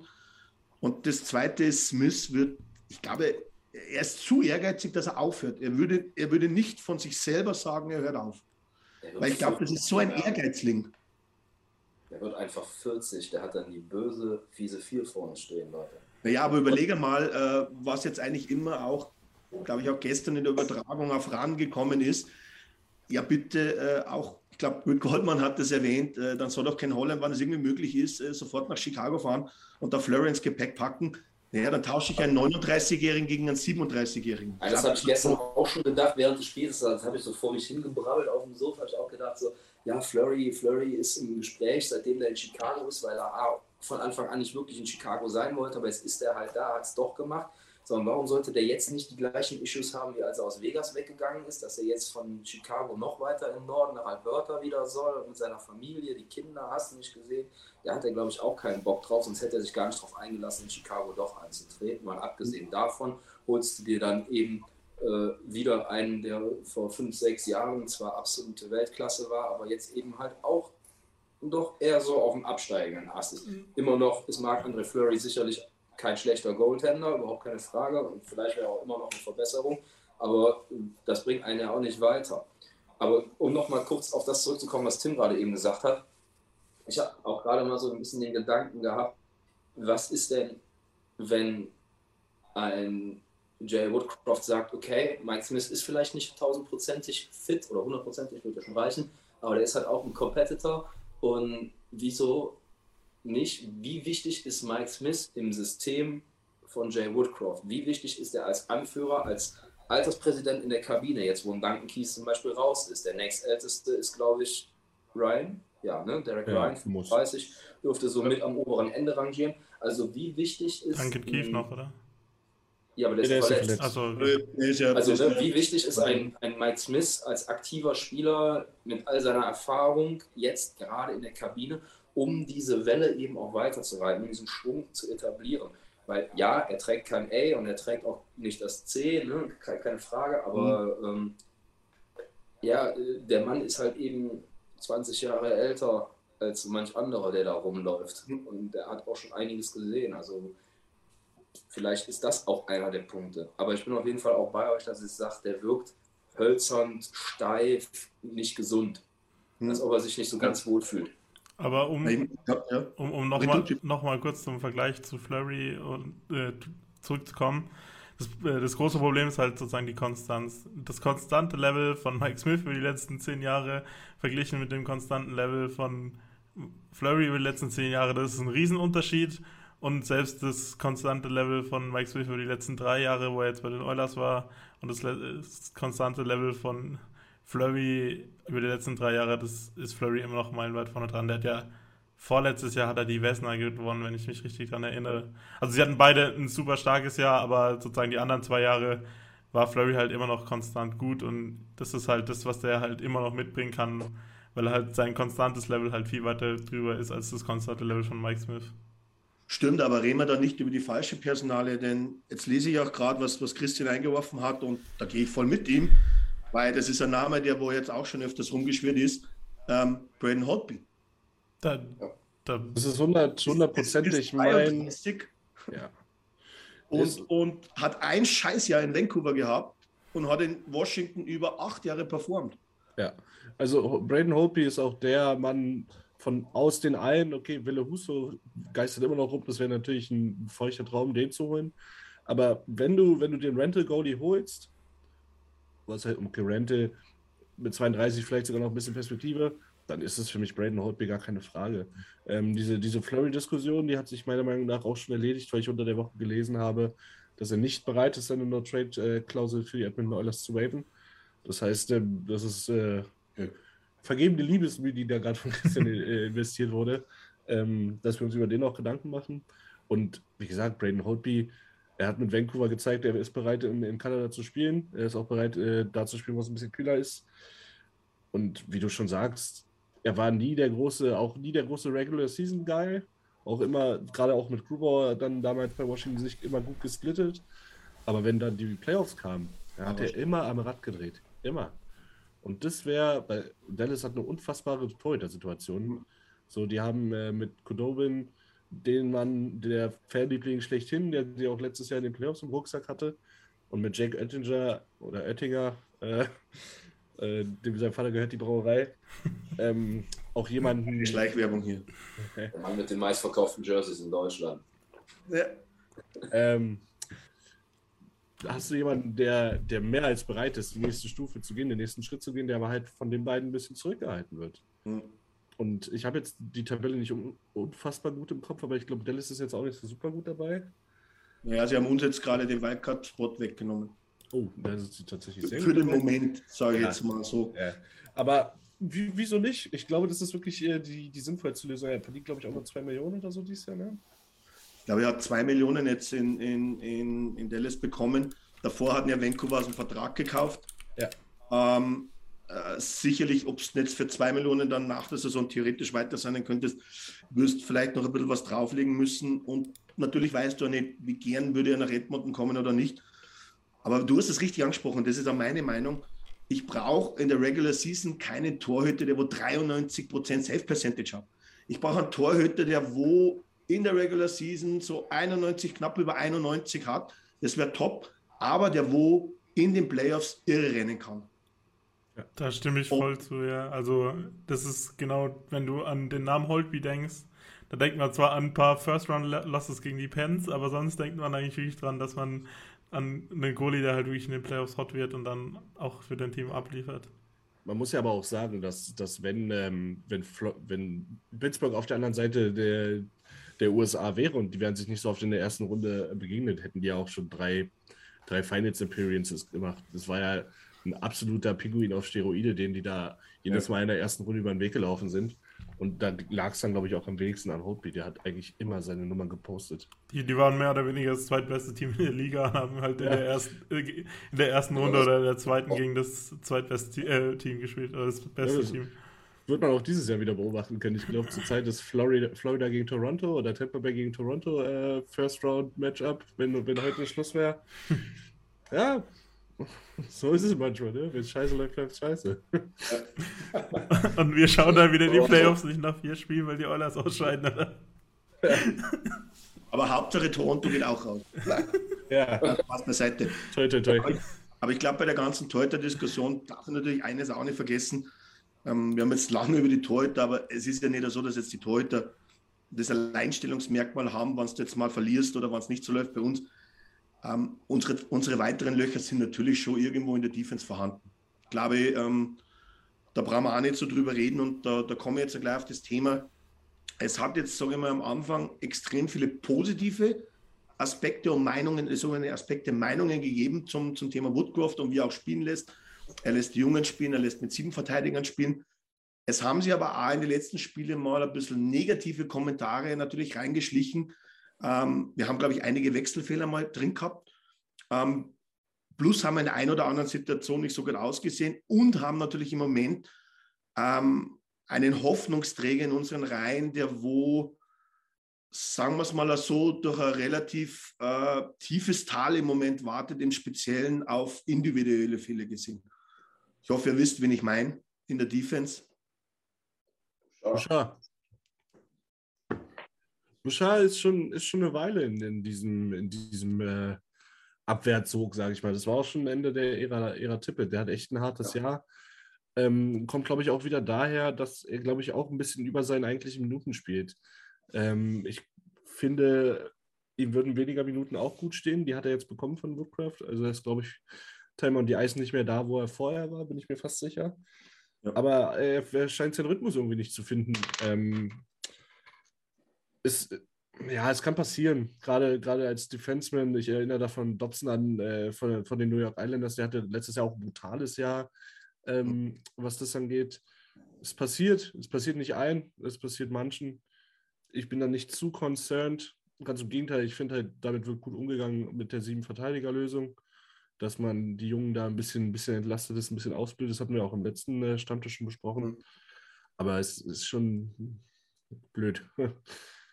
Weil auch gerade gegen, gerade das Spiel gegen, gegen Minnesota, da war es ja, äh, das war nicht gut. Also, das war und jetzt auch das, das 1-0, glaube ich, von, von Carolina, da bringt er die Scheibe nicht raus, verliert den Zweikampf, glaube ich, in der Ecke und ist dann derjenige, der aus seinen Knien den Punkt durch sich durchbekommt. Ähm, ja, ist zurzeit leider nicht sein Spiel. Dafür hat sich zum Beispiel Tyson Berry, finde ich, wieder verbessert. Das ist halt das Los des Verteidigers. Wenn du Fehler machst, dann fällt es auf. Wenn ein Stürmer Fehler macht, ist, ist äh, nicht so schlimm. Klack, klack ins Phrasenschwein. Nein, aber, aber äh, bin da schon bei dir. Mir ist, mir ist auch gegen Florida aufgefallen. Ähm, ich glaube, Koskinen hat vier Alleingänge rausgefischt, wo jedes Mal Bouchard die Scheibe aufgelegt hat. Ähm, aber richtig aufgelegt. Also, wo er wirklich mal locker aus dem eigenen Drittel zwei Spieler umkurven wollte, aber halt leider die Scheibe beim ersten verloren hat. Und mehrfach im ja. Powerplay sogar, glaube ich. Der, die, er ist halt unfassbar schlecht zur Zeit an der gegnerischen blauen Linie. Das war immer ein ja. absoluter Pluspunkt von ihm, diese Abgezocktheit, ein guter Schuss. Der trifft die Kiste nicht mehr und der ver, ver, verrennt sich drei, vier Mal pro Spiel an der, an der gegnerischen blauen Linie. Und also, das ist halt, was kostet. Bei einem von den Gegentoren, wo er Muttersehen alleine im Angriffsdrittel ist und dann kommt der Konter und Carolina scoret das 3-0. Aber das, aber, ja, wo, dann, wo dann nicht gegeben wurde, ja. Nee, nee, das, das, das war ja das, das, das war das identische Tor, oder? Ah, nee, nee, stimmt. Ja, ihr habt recht. Die zwei Tore, die gezählt haben, waren die identischen Tore, oder? Von Pesky, oder? Spricht man Pesky aus, ja. oder? Pesci. Stimmt, das war im zweiten Drittel, genau. Der, der kann doch nicht Pesci heißen, ja, ist, ist egal. ähm, ja, was, was, ich, was ich auch noch sagen wollte, ist eben, ich bin ja der größte äh, Fan davon eigentlich, dass Barry total durch Bouchard ersetzt werden könnte. Und ich bin mittlerweile in der Einstellung, dass ich lieber Barry im Powerplay sehen würde als Bouchard. Also ich stimme euch da auch voll zu, dass es im Moment echt übel eigentlich, was von Bouchard mehr oder weniger kommt. Auch wenn ich auch da Nils irgendwie zustimme, dass es halt auch so ein bisschen so ein Sophomore-Slum sein kann und äh, dass, dass es auch ein bisschen damit zusammenhängt, dass er vielleicht auch Teile von der Saison mehr machen musste, als er eigentlich äh, sozusagen als der Load eigentlich gut für ihn gewesen war, weil er halt sozusagen auch kompensieren musste, wo Benny, Barry nicht so gut gespielt hat. Mhm. Ja, man darf auch nicht vergessen, sorry, dass ich dir ins Wort ja. Der hat letzte, letzte Saison war er zwar auf dem NHL-Roster für die ganze Saison, aber er hat nur die Hälfte der Spiele absolviert. Er hat zwischendurch 20 ja. Spiele gar nichts gemacht. Mhm. Und es ist halt dann nochmal was anderes, Night in, Night out im First Deep Ring zu spielen. Das ja. kann einen überfordern, gar, kein, gar, keine Frage. Es war ja auch, du sagst ja auch, seine stärkste Phase in der Saison war eigentlich die, die Anfangsphase, die ersten 10, 15 Spiele und da hat er maßgeblich im, im dritten Pairing gespielt. Ne? Ja. Und ist erst dann hochgezogen worden ins erste. Und ähm, ja, keine Ahnung, was das ist, aber vielleicht ist es auch einfach noch zu früh, ja. mit so einer großen Aufgabe zu belasten. Keine Ahnung. Aber, ja, aber was mir gerade noch aufgefallen ist, was ich noch zu dem, zu dem diesem dritten Tor sagen wollte, das, das würde ich gar nicht wirklich ihm so wirklich zuschreiben, weil das ist mir bei Nurse auch ganz oft aufgefallen, dass halt, das ist halt diese neue Art und Weise, wie wir spielen unter Woodcroft. Und das ist zwar ganz cool, dass halt Nurse und Bouchard sich dann mit einschalten können in die Offensive, aber es hat auch seine Nachteile, weil dann an der blauen Linie einer oder ein halber Spieler fehlt, weil er halt dann eher ein Stürmer steht als ein Verteidiger. Weil halt sozusagen, ja. also es ist mir voll oft aufgefallen, dass wenn wir eine gute Chance hatten, dann hatte Carolina halt sofort auch eine gute Chance, weil halt unser unsere D-Men jetzt in der neuen Taktik sozusagen, die gehen halt mit vorne bis an die Grundlinie mit, sozusagen in, in der Offensive. Und das hat halt auch den Nachteil, dass sie halt einen, ja. einen längeren Weg ja, zurück haben. Aber ist es nicht genauso? Ähm, du hast es mit Nurse erwähnt, dann habe ich gemeint, du sprichst auf das andere an, oder hast du auf die aktuelle Situation. Aber ich erinnere mich zurück vor zwei Jahren Nurse. Er hat mir fast, glaube ich, alle Haare gekostet. und ja, ich hatte mal Haare. Ähm, aber irgendwie endet die Situation. Aber nicht seit Nurse in der Liga ist. Naja, ein paar Haare hatte ich nicht. ähm, aber, aber ich, muss, ich muss da ganz einfach sagen, wenn ich, wenn ich die Situationen vergleiche und es würde sich Bouchard so entwickeln, wie sich Nurse dann über die Zweier entwickelt hat, kaufe ich es sofort, weil auch Nurse, glaube ich, hat das schon die Thematik und ich glaube, es kommt schon von Bouchard selbst.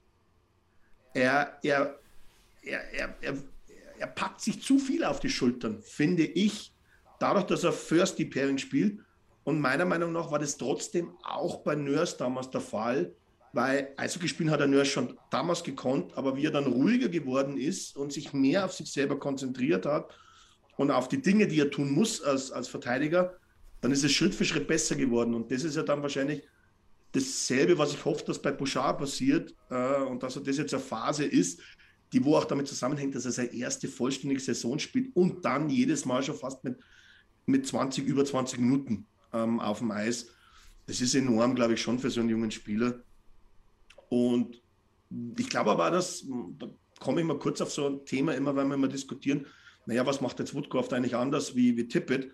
Äh, Tippett hat über 25 Spiele nicht kapiert, dass Barry in dem Moment nicht mehr ins Powerplay gehört hat. Und meiner Meinung nach hat jetzt Woodcraft relativ schnell trotzdem verstanden, dass vielleicht im Moment Bouchard äh, nicht der Quarterback im Powerplay sein sollte und hat wieder Barry hingestellt. Beziehungsweise sie haben es aufgeteilt, was ja an sich auch eine gute Alternative ja, ist. Ja, es ist einfach in sehr vielen, in sehr vielen äh, zu beobachten. Ähm, Kontinuität wird auf jeden Fall größer geschrieben bei Woodcraft, als es bei Tippett wurde. Ähm, weil da hast du ja nie zwei Spiele mit denselben Lines gespielt. Aber ich finde, Woodcraft war ja auch, war ja auch ich glaube, Björn war es sogar, der, der unter der Ankündigung gefragt hatte, ähm, das rein rumgewürfel geht ja jetzt genauso weiter wie unter Tippet mit den, mit den 11-7. Was ist denn daran so anders? Ich finde, du, du merkst ja trotzdem eine gewisse Kontinuität, eine gewisse, was auch zu einer gewissen Ein Eingespieltheit führt. Und ähm, dadurch, oh, jetzt habe ich den Faden komplett verloren. Ich habe mir gerade Björn in der Badewanne vorgestellt. Aber ich, ich, kann vielleicht, ähm, ich kann vielleicht übernehmen. Also es geht so ein ja. bisschen, es geht mehr um die Art und Weise, wie das gemacht wird, als ja, dass danke. es gemacht wird. okay. Genau. Ja, weil flexibel musst du so oder so sein. Wir dürfen jetzt auch nicht vergessen, ich glaube, die letzten drei Spiele war immer einer down irgendwann mal. Mhm. Und ähm, ja, du bist einfach ja. viel flexibler, kannst, kannst die Workload besser managen. Und ja. du, hi Björn. Äh, du, du merkst halt, so zum Beispiel McLeod hatte sehr gute zwei Spiele, hat auf einmal 17 Minuten Eiszeit. Oder auch Ryan hat ein, zwei sehr gute Spiele, springt von 8 auf 13. So, das Einzige, was mich ein bisschen stört, ist halt, dass wirklich zum Beispiel Perlini oder Shaw mit drei Minuten Eiszeit rausgehen. Ich finde, das ist nicht besonders förderlich. Aber ja, wo Licht ist, ist immer auch ein bisschen Schatten. Und lieber habe ich, habe ich Shaw und Perlini, auch wenn ich Lamborghini Perlini nach wie vor liebe, ähm, mit drei Minuten Eiszeit als McLeod, Bouchard oder auch Tyler Benson. Ich finde halt der größte Unterschied zu dem, was Tippett gemacht hat, ist, dass ich jetzt mit dem 11.7 eben doch einfach irgendwo ein System habe. Ne? Ähm, dieses Reihen durcheinander gepeitsche, was Tippett gemacht hat, war halt, ja, das war so desperate. Das war einfach Ratlosigkeit, nicht wissen, was funktioniert, keinen Plan haben da drin. Und ähm, jetzt hast du halt einfach diese, innerhalb dieser Rotation, dieses flexiblen Systems, hat einfach doch eine gewisse Konstanz. Ne? Das ist ja das, was, was uns gerade mhm. sagte.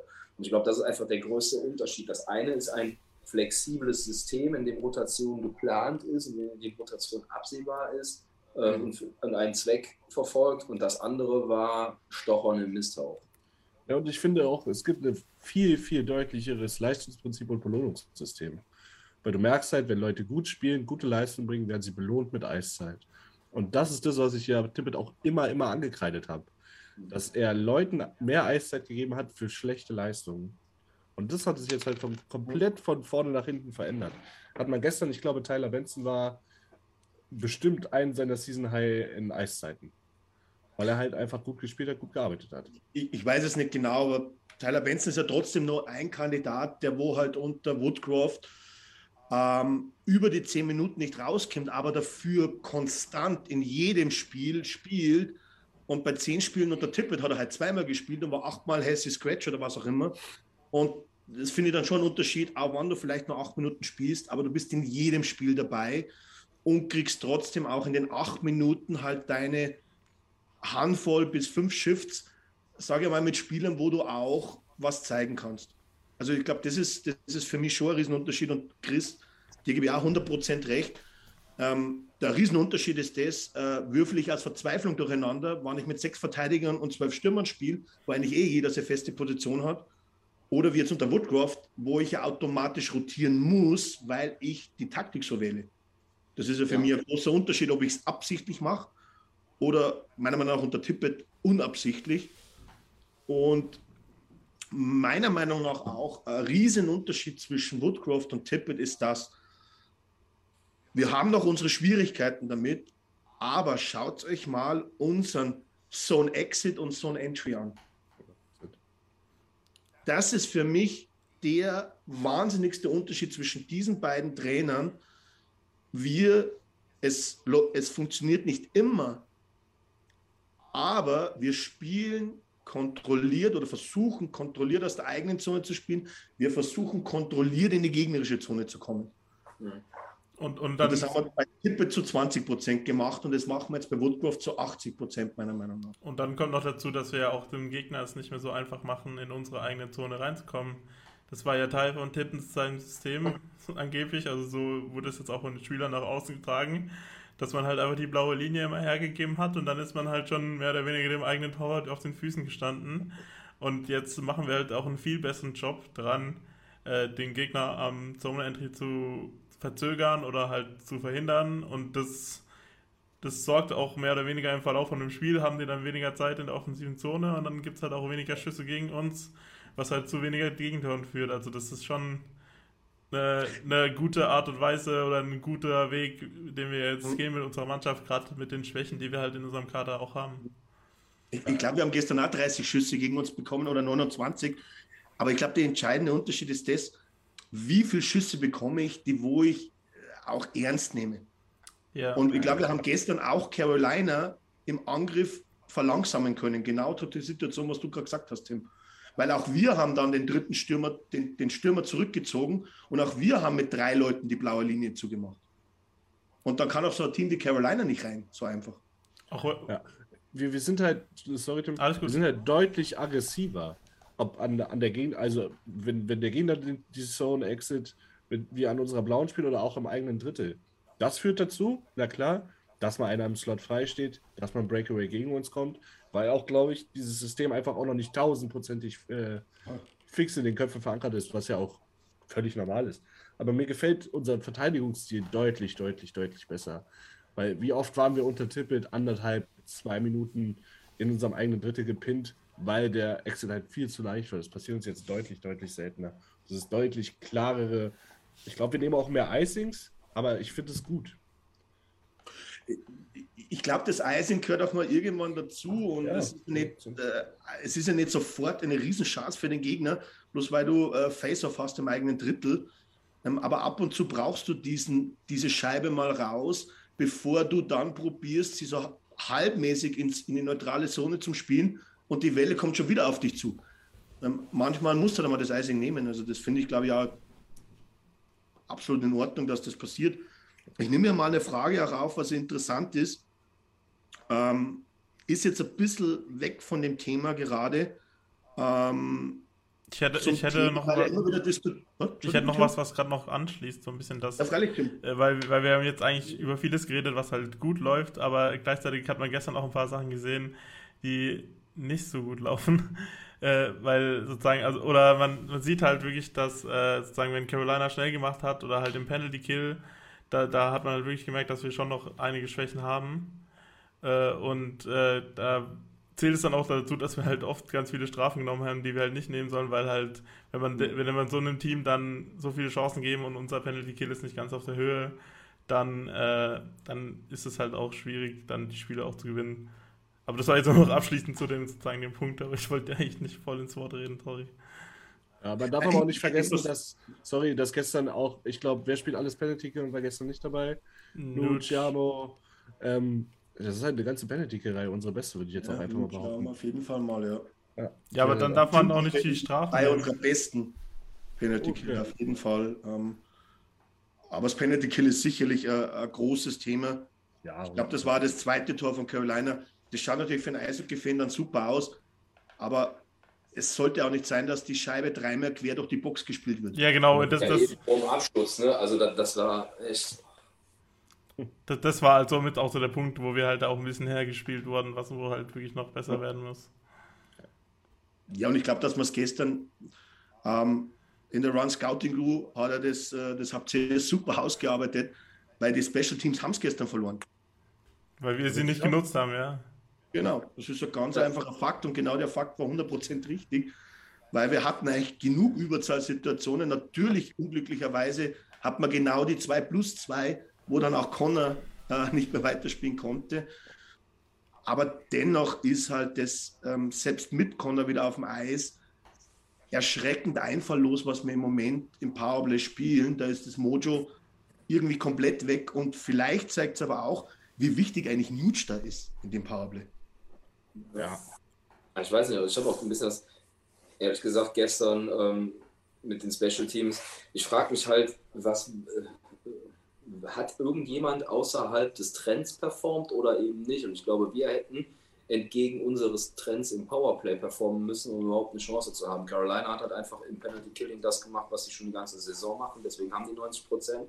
Und mhm. wir sind bei 27, irgendwas Prozent, weil wir einfach zum Anfang der Saison bei 50 Prozent ähm, Powerplay-Quote standen. Mhm. Ähm, interessant wäre es jetzt mal zu sehen, wie ist das die letzten 10, 20 Spiele gewesen. Habe ich die Zahl ehrlich gesagt jetzt gerade nicht vor Augen, aber ich glaube, da ist die doch deutlich unter der zweitbesten der Liga. Ja, ohne dass ich es jetzt weiß, ich hätte das Gefühl, wir treffen schon immer mal wieder aber ja, aber nicht Powerplay, so konstant. Aber das Powerplay ist nicht das, was uns zum Beispiel wie gegen solche Gegner wie gestern, ja. wo dich halt das Powerplay entweder dann zwei Punkte bringt oder zwei Punkte kostet, weil du nichts daraus machst. Genau, äh, also kann natürlich, ja kann natürlich zwei Powerplay-Goals ich kann natürlich zwei Powerplay-Tore gegen Montreal beim 7 zu 2 machen. Gratulation. Ja. Das hätte ich aber auch am 5 gegen 5 gewonnen. Das ist so meine Meinung dazu.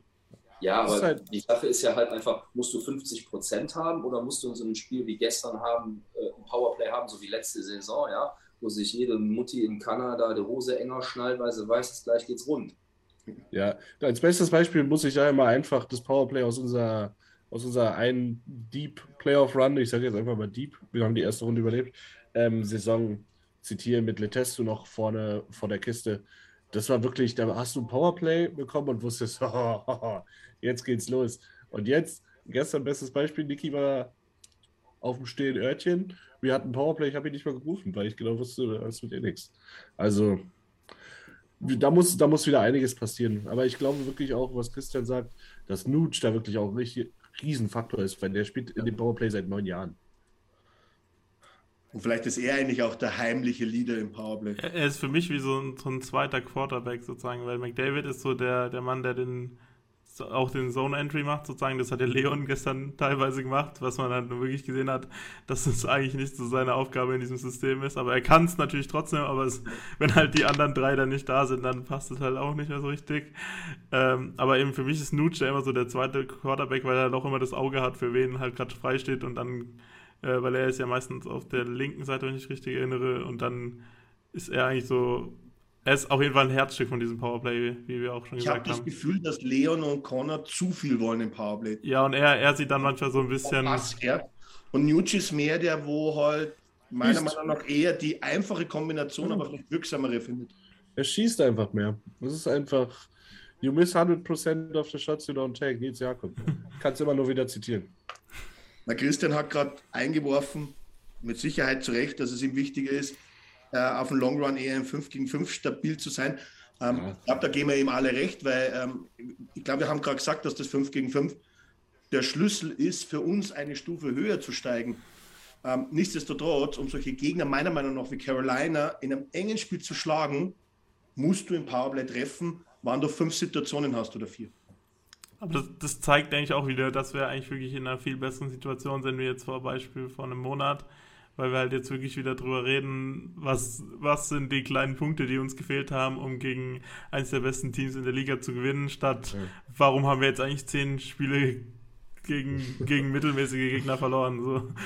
Und das ist halt auch immer so ein bisschen, du willst immer, was du nicht hast. Ja. Also wir waren lange gut im Special Teams und scheiße im 5 gegen 5, jetzt sind wir gut im 5 gegen 5, jetzt bringen wir aufs Special Team ein. Wenn wir ein, endlich mal beides hätten und noch Modi, dann kann uns gar nichts mehr passieren. Plan a Parade. Ja. Ich glaube, so einfach ist es auch. Ich glaube, die, die Tabellensituation, ähm, wir sind aktuell wieder nicht mehr in den Playoffs. Ähm, es wird sicherlich ein, ein, harter Kampf in den nächsten ähm, knapp 30 Spiele, 29 glaube ich, sind es noch.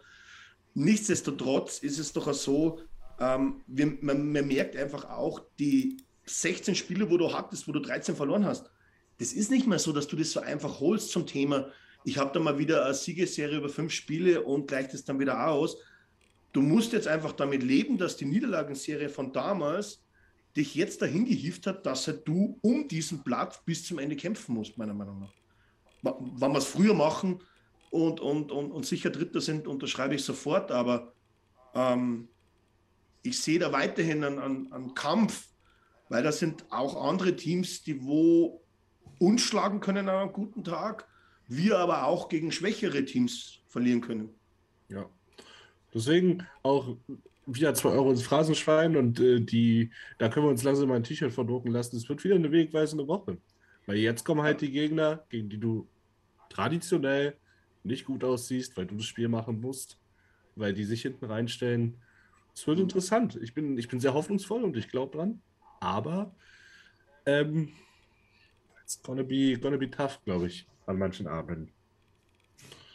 Ich glaube das auch, Chris, äh, deine Meinung dazu, weil ähm, du hast das erstmal erwähnt, auch ähm, das mit den Bonusspielen eventuell. Naja, dann haben wir aber jetzt in dieser Woche mit den drei Gegnern die super äh, Platz 7, Platz 7, Platz 8 ähm, in den jeweiligen Divisions. Wie nennt man dann diese Spiele? Must win. Ja. Other way around. Das sind dann die Spiele, die du sicher holen musst. Ne? Und immer wenn es darum geht, dass man Sachen sicher machen muss, gehen die meistens halt in den Arsch. Ne? Geht halt Gerade ist alte, alte Edmonton-Tradition. Ja. ist halt immer so, die Großen ärgern und gegen die Kleinen verlieren. Da kann ich gerade auch als Hertha-Fan wirklich ein Lied von singen. Ja. Naja, also, da muss man jetzt dann, also das ist ja letzten Endes, wenn du, wenn du, so, wenn du so spielst wie in den letzten drei Spielen, dann muss das eigentlich funktionieren. Da sollte dem nicht viel im, im Wege stehen. Aber das sind halt immer genau diese Sachen, über die man dann eben stolpert. Ne? Und ähm, also ich glaube zum Beispiel auch eher, dass man sich dann da selbst im Weg steht, als dass der Gegner das vielleicht unbedingt tut. Ähm, ja, früher war es ja immer so, man hat versucht zu overplayen. Man hat dann nicht mehr die einfachen äh, Sachen gemacht, sondern halt die schweren. Hat sich, wie du schon sagst, ist sich ja selbst im Weg gestanden. Und ähm, das hat mir aber, weil wir sind 6-0 gestartet unter Woodcraft, ne? Teilweise auch gegen solche Teams. Und da hat es mir wirklich sehr gut gefallen. Und wenn wir das ähm, beibehalten, dann sehe ich äh, da. Mal gehört, dafür nicht gegen alle. Ja, zur Zeit war auch schon mal anders, okay? Ich hätte es nicht sagen sollen. Nee, ähm, das macht mir da auch ein bisschen Hoffnung, dass es, dass es jetzt halt ein bisschen anders wird. 5-0, dann eben 5-0. Ähm, ja. Ich sage mal so, ähm, wir haben drei Spiele und es sind natürlich zwei Auswärtsspiele davon in Philadelphia und in Chicago, gefolgt dann am Wochenende vom Heimspiel gegen Montreal. Ähm, aber dennoch musst du ganz einfach sagen, jetzt musst du die sechs Punkte einfahren. Jetzt musst du die Ernsthaftigkeit aufs Eis bringen, an jedem zweiten Tag, von der ersten bis zur sechzigsten, dass du die Punkte holst. Weil dann kann ich sagen, okay, wir haben gegen drei Top-Teams uns teuer verkauft, haben richtig gut gespielt. Gegen Florida hätte es so laufen können, gegen Carolina so, egal. Aber jetzt müsstest du das bestätigen, weil wenn du jetzt in einem der drei Spiele nachlässt, dann bestätigst du gar nichts aus den drei Spielen. Das ist ein bisschen meine Meinung. Ja, oder bisschen, da bin ich immer ein bisschen ja, Frage, Das ist so, ne? Wenn, du kannst deine Haut noch so teuer verkaufen, am Ende stehst du halt ohne da und siehst bescheuert aus. Ne? Ja. Und, und äh, du musst jetzt dann wirklich dann die Leistung eben, ja, wie du sagst, alles bestätigen halt. Ne? Ja, und wie ärgerlich wäre es denn bitte, wenn du, sagen wir jetzt mal, gegen, gegen die Make-A-Wish-Habs verlierst die zurzeit alles verkaufen, was die, was die irgendwie am Start haben. dann ist doch dieser Sieg auch gegen Florida, den den die Koskinen äh, geholt hat, den kannst du doch komplett dann auch anfeuchten und dir sonst wo hinstecken. Das bringt doch dann auch nichts mehr. Deswegen spricht ja Björn auch vom Bonusspielen, weil er dann denkt, wir haben eine andere, eine andere Niederlage frei. Aber dafür sind wir absolut nicht in der Tabellensituation. Ja, da haben wir auch immer zu viel sozusagen ein bisschen darüber geredet, Playoffs sind safe. Also da, da habe ich sogar so drüber nachgedacht und habe dann nochmal auf die Tabelle geguckt. Aber eben, vorhin haben wir jetzt davon gehabt, wie nennen wir das jetzt? Und, und das ist jetzt einfach der Playoff-Kampf. Das ist einfach, da sind jetzt ja. die Spiele, die du gewinnen musst, weil dann kommst du in die Playoffs und wenn du sie nicht gewinnst, dann bist du halt im Playoff-Rennings ganz weit hinten dran. Ja, du hast deine Freispiele einfach schon verzockt. Ja, ne? genau. Weg. Ab jetzt äh, musst, ja. du, musst, du, die Kohle zusammenhalten. Und, und ich glaube auch, dass die nächsten, und jetzt, jetzt, hast du diese Spiele bis zur Deadline am 21. März. Ähm, jetzt geht der März los, jetzt hast du da deine, keine Ahnung, wahrscheinlich zehn Spiele oder was bis dahin. Ähm, und da entscheidet sich ja auch, weil wir reden immer auch dran, was machen wir eventuell an der, an der Trade Deadline. Äh, Wenn es blöd läuft, sind wir genau das Gegenteil. Also, also schauen wir, dass wir Verträge loswerden. Äh. Soviel zum Thema Eishockey ist äh, ein schneller Sport. Auch alles außenrum ums Eishockey ist schnell. Jetzt hätte ich aber noch was, äh, hätte ich noch was, ich habe noch einiges. Ähm, ja. Es wurde auch groß angekündigt, äh, etwas Neues beim, beim Montagsstammtisch. Ab jetzt wird immer der Hot Runner und, Gold, äh, und Cold Runner der Woche äh, gekürt oder auch nicht gekürt, je nachdem, in welche Richtung das es geht. Ähm, muss nicht unbedingt der Spieler sein, glaube ich, habe ich ja gelesen. Aber man kann auch hier einen Spieler unter Situation auch nehmen. Ja, das ist äh, Hot und Cold Performer of the Week, ist sozusagen das Format aus dem Oilers Nation Radio von unseren Kollegen, von unserem großen Bruder aus Nordamerika, genau. Und da, da wollten wir auch mal anknüpfen da könnt ihr gerne auch mitmachen, wer, wer eurer Hot und Cold Performer in der Woche war. Deswegen habe ich Hot Runner und Cold Runner gesagt. Ach so. Ich dachte, It's a trademark. It's a trademark. Du brauchst ein Alleinstellungsmerkmal. Ja, aber wir sind, wir sind ja wir sind eine Familie, das ist ja kein Problem. Ja, ja klar, aber Spaß beiseite. ähm, also, jetzt fangen wir mal einfach in der Runde an. Ich weiß jetzt nicht, ob wir das beides gleichzeitig. Ich würde jetzt einfach sagen, ähm, jeder nennt sein Hot Performer. Tim, ich bin bei dir, wir nennen es Performer wieder. Jeder nennt seinen Hot Performer und keiner darf Derek Ryan nennen. Den haben wir schon extra okay. besprochen als den MVP von der Woche, das stimmt schon. Also, also start, starten wir mal an.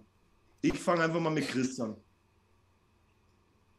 Dann gehe ich einfach meine Liste von oben nach unten durch, wenn ich Derek Ryan nicht nehmen kann. Dann der nehme ich der Nico Koskinen, der im Spiel gegen Florida jeden negativen Kommentar der letzten anderthalb Saisons weggeballert hat. Ja, das ist wirklich unfassbar. Das war echt ein geiles Spiel, ja. Ich, ich habe noch nie von ihm so ein Spiel gesehen, Mann. Ich, ich bin, geisteskrank, geisteskrank. Aber ich habe auch überhaupt vom Torhüter in der NHL in den letzten zwei Jahren so ein Spiel gesehen. Also, also wir haben wir gegen uns gegen uns öfters. gegen uns eigentlich gefühlt jeden dritten Tag, aber das ist was anderes. Ich glaube, glaub, das Spiel, das also, noch am nächsten Tag drankommt, das haben wir sogar live gesehen. Das war dieses, das nenne ich jedes Mal, wenn er wieder ein gutes Spiel macht, dann nenne ich immer das, äh, das uh, Saturday Hockey, äh, wer ist das? Hockey Night in Canada Spiel, das wir gesehen haben gegen die Columbus Blue Jackets in, in, äh, in der Arena im März 2020. Da hat er uns wirklich im Spiel drinnen gehalten. Da, da haben wir eigentlich auch richtig schlecht gespielt, aber irgendwie haben wir das Spiel gewonnen, weil, weil Koskin uns halt den Sieg ich geholt glaub, hat. Das Spiel ist am Schluss 3-1 ausgegangen. Ja, weil, weil, aber das war auch der, das war ein Empty Netter, den wir am Ende noch gemacht haben. Ich hab, ich hab ja, genau, aber es waren auch, glaube ich, 45 Saves oder was er da gehabt hat. Ja, geisteskrank. Und, und die zwei Tore von Jason, glaube ich, in dem Spiel, bin ich zu sicher. Ja, Jason Doppelpack im Powerplay und Empty Net, glaube ich, von Nagi, wenn ich mich nicht täusche. Aber jetzt sind wir immer so. jetzt gegen Florida auch 44 Saves, ne? Ja. Ja, ja absolut. Absolut, also, ja. Aber überragend. Chris hat mal was in die Runde geworfen, absolut legitim. Äh, ich nehme mal mit Nils, du kommst jetzt nicht dran, Tim kommt dran. Ja, egal. Äh, mein Hot Performer of the Week ist äh, der Hingster, der Christian Hinks. Der hat, der, wir haben diese Woche ja. Du musst den nachplappern, was der Hingster sagt. äh, der hat ja die, äh, die ganzen schönen Grafiken, die wir für die Run Scouting Group benutzt haben, die hat er auf die Beine gestellt. Ich habe ein bisschen Input geliefert, aber er hat eigentlich die meiste Arbeit gemacht, deshalb ist er für mich der Hot Performer of the Week, weil da haben wir auch das schöne T-Shirt gewonnen. Vielen Dank auch nochmal an Ran, die haben das echt gut gemacht. Da wollen wir auch nochmal äh, im Lumpi-Podcast diese Woche ein bisschen genauer drüber, äh, drüber reden. The Lumpis will return. Aber falls, falls, du dann aufstehst, Tim, pass auf, dass du nicht ausrutscht. Gell? Ja, ja, klar, ja, klar.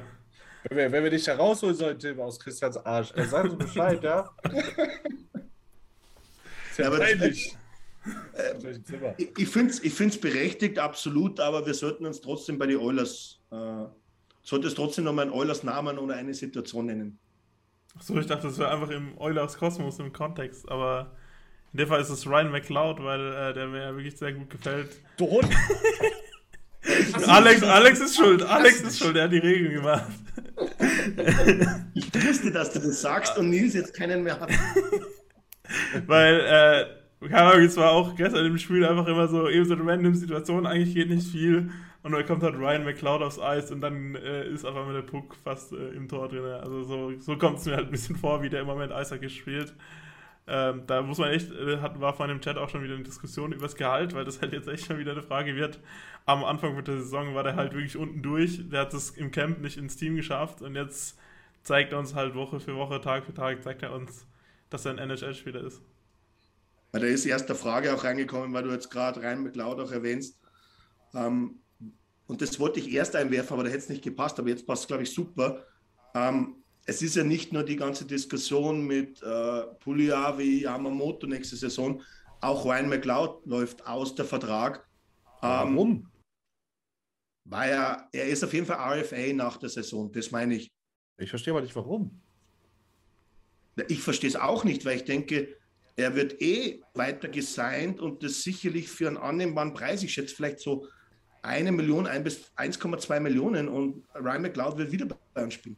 War, war das jetzt der Punkt, Nils? Nee, nee, ich verstehe nicht. Der spielt doch, der spielt doch noch nicht sein drittes NHL-Jahr. Nee, er spielt sein zweites. Er hat letzte Saison seine ersten Spiele gemacht. Genau. Das AHL-Jahr zählt auch. Ich habe mir auch gedacht, ja. dass bei, ich habe nicht ja, bei Holloway ja. nachgeschaut, äh, dass ich habe auch gedacht, er könnte jetzt das Jahr sliden, weil er halt nicht in der NHL spielt. Aber da zählt wirklich das AHL-Spiel auch als Profi-Jahr dazu und deshalb nimmt es auch ein Jahr vom Vertrag weg. Aber letztes Jahr war doch sein erstes AHL-Jahr, oder nicht? Der hat doch nicht zwei Jahre AHL gespielt. Der hat letztes Jahr NHL gespielt. Auch. Sechs Spiele. Ich schaue nochmal nach. Na, der hat mehr Spiele gemacht letzte Saison. Na, ich bin auf jeden Fall, also wie, wie gesagt, ich glaube, dass die, die sogenannten Plattformen, wo es gibt, nicht lügen und McLeod ist nächstes Jahr. Ähm, ja, auch, 100%. Was ja, was ja summa summarum fast das Gleiche ist in seinem Alter, als wann er einen Vertrag hätte, wenn wir uns ehrlich sind. Ja. Denn da wird nichts passieren und er wird sich mit den Oilers einigen. Und ich glaube auch für ein bisschen mehr, wie er jetzt diese Saison verdient. Also ich habe jetzt keine Sekunde irgendeinen Gedanken daran verschwendet, dass Ryan McLeod nächstes Jahr nicht für die Oilers aufläuft. Ich kann. Also bei AFA ist es ja sowieso, wie oft passiert es, dass, dass, die, dass die weggehen, sehr selten. Ähm, es kommt auch an, wie er weitermacht. Wenn er genauso weitermacht, wie er die letzten zwei Spiele gespielt hat, dann sehe ich ihn schon bei Yamo Money. Ähm, hey, auch wir nicht hier. Ja, was verdient Yamo? 2? 1,15 oder sowas. 1,175. 1,125. Ah, du meinst jetzt, was Yamo jetzt verdient? Nee, Yamos, Yamos erster neuer Vertrag. Der verdient oder nicht. Ist jetzt, halt... jetzt oder, na, jetzt hat er für 1,175 unterschrieben, Yamo. Ja, ein Jahr, ne? Da würde ich jetzt auch McLeod sehen, wenn ich ehrlich wäre, irgendwo. Ich sehe ihn ein bisschen drüber. Ich sehe ihn schon bei 1,75 oder so. Bei 2. Wo nimmst Weil, du die Kohle her? Ich will sie gar nicht hernehmen, aber ich finde, er hat es verdient. Ich finde wirklich, äh, er ist gut genug dafür. Und wenn der erstmal anfängt, nicht mehr dauernd drüber zu passen und äh, sein, sein Visier ein bisschen zu, zu adjusten, dann äh, wird es, glaube ich, ein sehr, sehr guter Spieler. Aber ich bin mir auch tausendprozentig sicher, ich, wir brauchen uns ja jetzt auch nicht über Zahlen unterhalten. Ähm, der bleibt ein Euler, hundertprozentig. Und es wird auch Zeit, dass mal wieder jemand, der nicht in der ersten Runde gedraftet wurde, den Weg äh, über und kein Defender ist, weil da sind wir relativ gut im Developen, ähm, mhm. dass mal wieder ein Stürmer, der nicht aus der ersten Runde kommt und nicht FA sein wurde, ähm, den Sprung schafft und den langen Weg nimmt und äh, sich festspielt. Gefällt mir wirklich sehr gut. Ich glaube, da, da wird es kein Veto in der Gruppe geben oder in der Runde jetzt. Ähm, mit die, mit die 1,75, da würde ich der Veto geben. Nichtsdestotrotz, ähm, ich sehe ihn bei 1,2, 1,1, ist aber jetzt, glaube ich, egal. Ja, ist ja auch komplett egal. Ähm, das sind jetzt, äh, deswegen würde er seine Karriere nicht beenden, wenn er 600.000 mehr oder weniger bekommt. Aber würde, er würde Oiler bleiben. Aber natürlich jetzt, Nils, du musst natürlich jetzt auch noch ran, auf jeden Fall mal mit dem Hot Performer. Naja, ich kann, will ja auch nichts überraschen. Ich habe natürlich noch einen in der Hinterhand. Ja, das war mir eh klar. Und jetzt nennst du den Namen, den, das war der einzige, war, den ich jetzt noch nennen kann wahrscheinlich. Wen wolltest du nennen? Ich sag's jetzt nicht, weil sonst sagst es du. Hat er eine einstellige Trikotnummer? Ja. Die 5? Verdammt. ja, ja. ähm, Cody, Cody Sisi, äh, seit Woodcraft da ist, wirklich ein sehr, sehr guter Mann. Sehr, sehr guter Mann. Und was, was bei ihm langsam durchscheint, ist, dass er auch schon ein paar Jahre unterm, unterm Belt hat. Wie alt ist er? 27, 28, Tim? Du weißt doch sowas immer? Ich kann das schauen, ich hab's offen. Jetzt aber ganz fix. Ja. Ähm, dass er, dass er halt wirklich auch schon als einer der älteren Spieler äh, gilt, gerade in diesem jungen. 28. In, 28, gerade diesem jungen Decor. Ähm, und da wirklich regelmäßig seinen Verteidigungspartner an die Hand nimmt und wirklich durch solide, grundsolide Plays auffällt. Keine Übertreibung, nichts, äh, wo, er, wo er als Highlight Reel bei äh, Steve Setpicks auftaucht, aber ähm, wirklich grundsolider Spieler, macht wirklich Spaß, ihm zuzusehen. Ja, das ist mein Hot Performer of the Week, presented by OilersNation.de. Jetzt kann Björn auch den Clip-Button gerne benutzen. Ich würde sogar sagen, sie ist im Moment der beste Verteidiger auf den Oilers. Zumindest auf jeden Fall der beste rechte Verteidiger. Also, ne Was, Tim? Ja, also ich bin, ich bin sehr positiv überrascht von Cody Ceesay. Ich war, ich war von diesem Signing wie ich sehr negativ überrascht. Also ich hatte es nicht so erwartet in der Länge und dem Vertrag, aber der bringt auf jeden Fall mehr, als ich von ihm erwartet habe und mehr, was viele Fans von den Oilers erwartet haben. Du als Analytics-Gott auch. Er ist die klare Nummer zwei hinter Nürs. Nurse ist schon noch den Schritt davor, glaube ich, in die Statistiken. Aber, aber ja, einfach von, von der Performance halt gerade jetzt im Moment. Aber ja. Nurse ist natürlich schon die Nummer 1 bei den Oilers. Aber so, so von der Performance und was man halt gerade so sieht auf dem Eis, da ist sie halt im Moment die Nummer 1 so ein bisschen, weil er halt raussticht, so positiv. Also, ich weiß es genau nicht, aber ich weiß, dass Cody Sisi, glaube ich, Monster Stats in den letzten, also die Spiele unter Woodcroft, hat er richtig gute Statistiken. Das weiß ich. Ich, ich weiß zwar jetzt nicht die genauen Zahlen, aber nichtsdestotrotz, naja, das waren jetzt drei sehr gute Namen. Jetzt, jetzt wird es natürlich wirklich schwer. Ähm, deswegen muss ich ein bisschen eine Doppelsache machen. Das heißt, ich muss mal ähm, eine Situation nehmen plus einen Spieler. Also die Situation ist bei mir unsere Fortschritte im 5 gegen 5, speziell gegen die drei Top-Teams. Und aber natürlich werfe ich auch noch einen Spieler in die Runde, auch obwohl er nur, glaube ich, sieben, acht Minuten pro Spiel gespielt hat, hat Tyler Benson und der Woodcroft eigentlich super Statistiken. Egal mit wem er aufs Eis geht, er ist eigentlich immer gefährlich. Und es war ein Wahnsinn. Das ging ein Temper, wo er sein erstes NHL-Tor geschossen hat.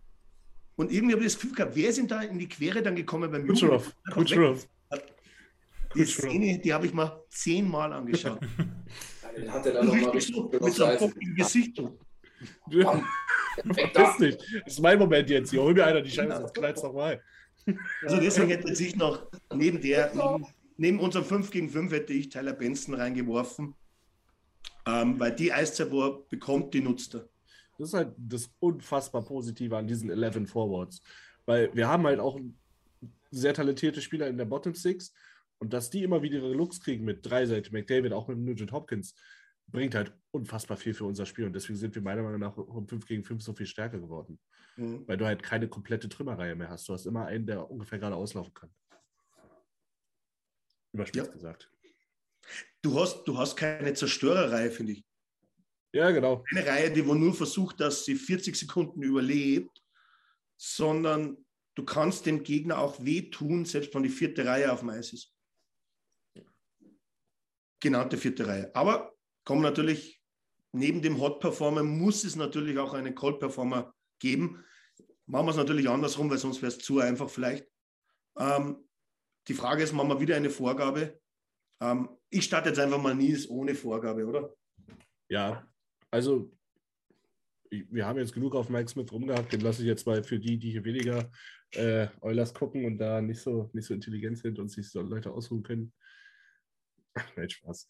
Ähm, für mich ist einer, der, der mir irgendwie zurzeit nicht gefällt, weil ich aber auch viel zu große Erwartungshaltung, glaube ich, hatte, ähm, ist Evander Kane. Ähm, ich finde, äh, er macht seine Sachen gut, aber er spielt halt nicht wie ein 7 Millionen Mann, den du für 2 Millionen gekriegt hast, sondern er spielt wie ein 2 Millionen Mann, den du für 2 Millionen gekriegt hast. Er ist, glaube ich, immer noch nicht irgendwie wieder auf seinem A-Game. Er hat ein, ich glaube, die Vorlage auf Ryans drittes war, glaube ich, von ihm. Da hat er sehr gut gespielt.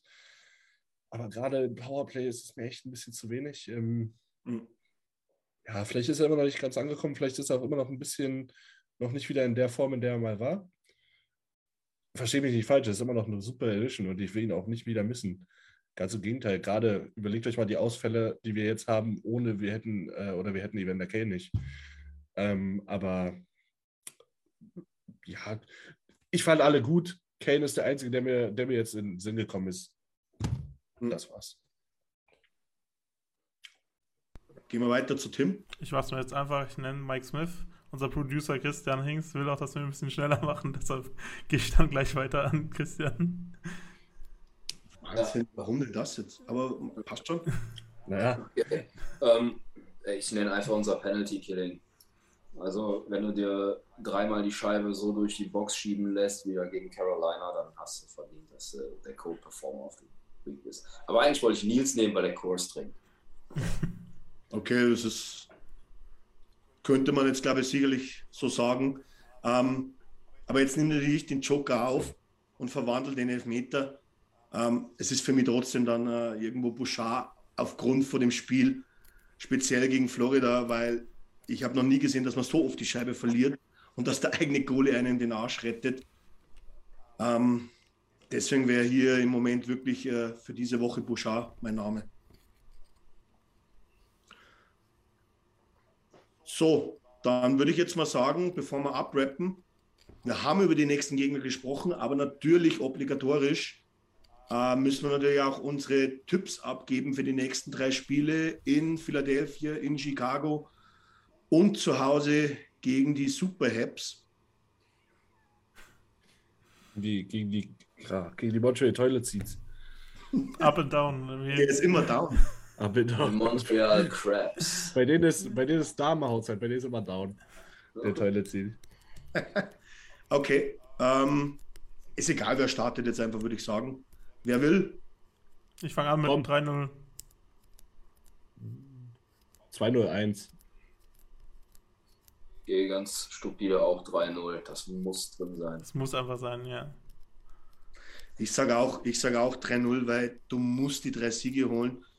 Aber ich finde das von Nils jetzt nicht so unrichtig. Das ist irgendwie, irgendwie habe ich es im Gefühl, dass wir irgendeins der drei Spiele verbocken und ich habe irgendwie Mhm. die Angst, dass es genau das nächste jetzt ist. Nee, ich glaube, ich glaube Montreal, weil die lagen uns letztes, Okay. letztes Jahr schon nicht. Die sind wieder erstärkt. Ja, aber Philly ist auch nicht zu unterschätzen.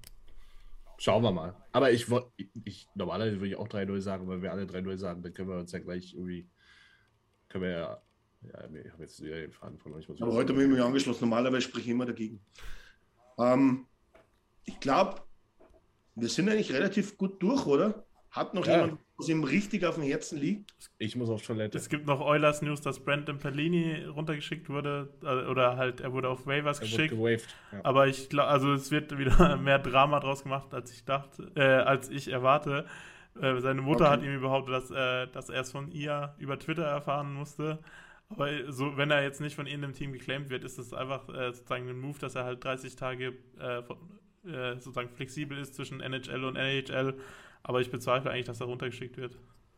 Achso, wenn wir schon dabei sind, Brad Malone Call-Up. Ja. Oh, das Thema, genau. Jetzt, wo wir bei dem Thema sind, weil ich glaube, wurde er jetzt äh, gestern, glaube ich, äh, hat den Call-Up bekommen von äh, Bakersfield. Ich kann nur meine persönliche Meinung kurz sagen. Ich finde es komisch, dass man Linksschützen nehmen, wann uns zwei Rechtsschützen abgehen und hätte da eher Griffiths im Moment sogar gesehen, weil er einfach ähm, besser scored in der, in der AHL. Ich glaube ich glaub aber, die, die brauchen Center. Ich glaube, deswegen ist Malone jetzt der, Okay. der, der Mann. Was, was ich wirklich sagen muss, ist, ich glaube, die Sache Cooper Marody und NHL ist endgültig gescheitert, wenn er, wenn er nicht mal von Woodcraft hochgezogen wird. Also, das ist wirklich, was mich wundert. Ähm, ich weiß nicht, was es ist. Vielleicht hat er die Toughness nicht, vielleicht. Ich weiß es nicht, aber erst wurde er so lange von Tippett außen vor gelassen, jetzt auch noch von Woodcraft. Es wundert mich schon sehr. Obwohl natürlich immer noch der GM zuständig ist für den Kader. Ja, okay, aber Aber zieht der die wirklich hoch? Die Frage stellt sich ja schon, wann Woodcroft so viel auf Marody halten würde. Da wäre schon um. Hätte er dann jetzt nicht seine Meinung durchgesetzt und hätte ihn hochgezogen, weil er kann ja auch, ist genauso Center, wann es um das jetzt geht. Ja, aber wahrscheinlich hat er halt genauso eine hohe Meinung über Brad Malone. Das, deshalb hat er ja, der hat ja direkt nach Woodcroft hat er ja seinen NHL-Vertrag bekommen, dass er überhaupt hochgezogen werden kann. Deshalb hat er wahrscheinlich schon eine große Haltung äh, von dem. Was ich mich halt äh, frage ist, ist es eigentlich, ist es die richtige Idee, das Roster jetzt sozusagen wieder von unten aufzufüllen? Weil man hätte ja auch noch mit Lavoie und Holloway zwei Optionen, die richtig Firepower kriegen würde, aber für die es vielleicht auch noch ein bisschen zu früh wäre. Aber da könnte man sozusagen in den Top 6 oder in der dritten Reihe ein bisschen mehr äh, auffüllen, als dass man sozusagen von der vierten Reihe von unten auffüllt. Aber da gilt wahrscheinlich wieder der Punkt von Nils, dass man halt wirklich einen Center hochholen will und da wird der dann für die beide, würden da ja nicht in Frage kommen. Ich gehe davon aus, dass es dann so ist. Ich glaube, dass Nils da auch recht hat. Ähm, bei Genau. Holloway und, und Lavoy denke ich jetzt auch, ähm, vielleicht ist im Moment noch nicht die Situation und du hast jetzt trotzdem, wenn du vielleicht wirklich nach dem Center suchst, einen rauf, der wo halt dann trotzdem die Erfahrung hat. Und, und sage ich jetzt mal, da das Team für, ich hoffe mal, eine kurze Zeit unterstützen wird, jetzt nicht wegen Malone. Also, weil er im Oilers Jersey ist, genauso wie er, wenn, wenn er im Bankers Fit Jersey ist, ist er einer der Family und wir jubeln ihm zu. Ähm, da, da nehme ich noch auf, ich glaube, der Hingster hat einmal zwischendrin mal geschrieben, Yamamoto ist, äh, sagt, er ist Day to Day. Und Nuge schaut so aus, als wäre es noch eine Woche. Aber kann sich natürlich immer schnell wieder ändern. Ähm, hoffen wir, dass es schneller geht und, und dass wir unser Line-Up dann schnell wieder zusammen haben. Ja, ganz kurz noch Verletzungsnews gibt es auch noch von Josh Archibald. Der ist, wurde jetzt wieder angeblich als gesund erklärt. Er ist leider immer noch ungeimpft, das heißt, er kann keine Spiele in, in den USA be, äh, bestreiten, was für die Oilers in den nächsten paar Wochen, glaube ich, gar nicht mal so schlimm ist, weil es jetzt noch drei USA-Spiele sind in den, im nächsten Monat und der Rest sind alles Heimspiele oder Kanada-Spiele. Deshalb wäre das vielleicht schon wieder eine Option, aber eigentlich, ich meine Meinung ist, dass es halt keinen großen Sinn macht, einen Spieler wieder reinzuholen, der halt einen Großteil seiner Spiele nicht spielen kann. Ja, vor allem kannst du ihn, glaube ich, gar nicht aktivieren. Du hast auch niemals den Capspace, der verdient auch Ja, eben, der, ist ja, der ist ja, war ja gar nicht sozusagen im Kader aktiviert. Ja, 1,5 Millionen, glaube ich, oder? Ja. Deshalb ist er eh irgendwie ein bisschen außen vor, weil er halt vor der Saison schon auf die LTRA geschickt wurde, aber das ist halt die Frage. Ich denke, Josh Archibald kann wieder ein Thema für nächste Saison werden. Denn wann er wahrscheinlich vielleicht nochmal wo sein oder, oder, oder er wird wahrscheinlich wo sein. Ich glaube, dass Edmund trotzdem wieder naheliegend ist. Ähm, ich glaube, dass seine Einstellung jetzt auch etwas eine andere geworden ist zu dem Thema Impfen und zu diesem ganzen äh, Thema. Ähm, wie, damit wäre ich eigentlich fertig. Nils sicher auch. Ja, ich muss. Ja. Ich muss unbedingt auf die Toilette, deswegen müssen wir das jetzt mal relativ schnell abrappen. Also, ich bedanke mich für alle, die wir zugehört haben, zugesehen haben. Bedanke mich an die Runde. Danke, Jungs. Ja, für eineinhalb Stunden. Ja. Knackig. Und was wir alle für den Frieden tun können, das machen wir. Ja. Und wir gehen dafür ein. Richtig. Gute Worte zum Schluss. Ciao. Tschüsseldorf. Vielen Dank fürs Zuhören. Besucht uns auf oilersnation.de. Außerdem findet ihr uns auf Instagram, Twitter, Facebook sowie auf YouTube. Imagine the softest sheets you've ever felt. Now imagine them getting even softer over time. That's what you'll feel with Bowl and Branch's organic cotton sheets. In a recent customer survey, 96% replied that Bowl and Branch sheets get softer with every wash. Start getting your best night's sleep in these sheets that get softer and softer for years to come. Try their sheets with a 30-night guarantee. Plus, get 15% off your first order at bowlandbranch.com. Code BUTTERY. Exclusions apply. See site for details. Mom deserves the best, and there's no better place to shop for Mother's Day than Whole Foods Market. They're your destination for unbeatable savings, from premium gifts to show-stopping flowers and irresistible desserts. Start by saving 33% with Prime on all body care and candles. Then get a 15-stem bunch of tulips for just $9.99 each with Prime. Round out Mom's menu with festive rosé, irresistible berry chantilly cake, and more special treats. Come celebrate Mother's Day at Whole Foods Market. Hi, I'm Daniel, founder of Pretty Litter. Did you know cats tend to hide symptoms of sickness and pain? I learned this the hard way after losing my cat, Gingy. So I created Pretty Litter, a health monitoring litter that helps detect early signs of illness by changing colors, saving you money and potentially your cat's life. Pretty Litter is veterinarian developed, and it's the easiest way to keep tabs on your fur baby's health right at home. Go to prettylitter.com and use code ACAST for 20% off your first order and a free cat toy. Terms and conditions apply. See site for details. Even when we're on a budget, we still deserve nice things. Quince is a place to scoop up stunning high end goods for 50 to 80% less than similar brands. They have buttery soft cashmere sweaters starting at $50, luxurious Italian leather bags, and so much more. Plus, Quince only works with factories that use safe, ethical, and responsible manufacturing. Get the high-end goods you'll love without the high price tag with Quince. Go to quince.com slash style for free shipping and 365-day returns.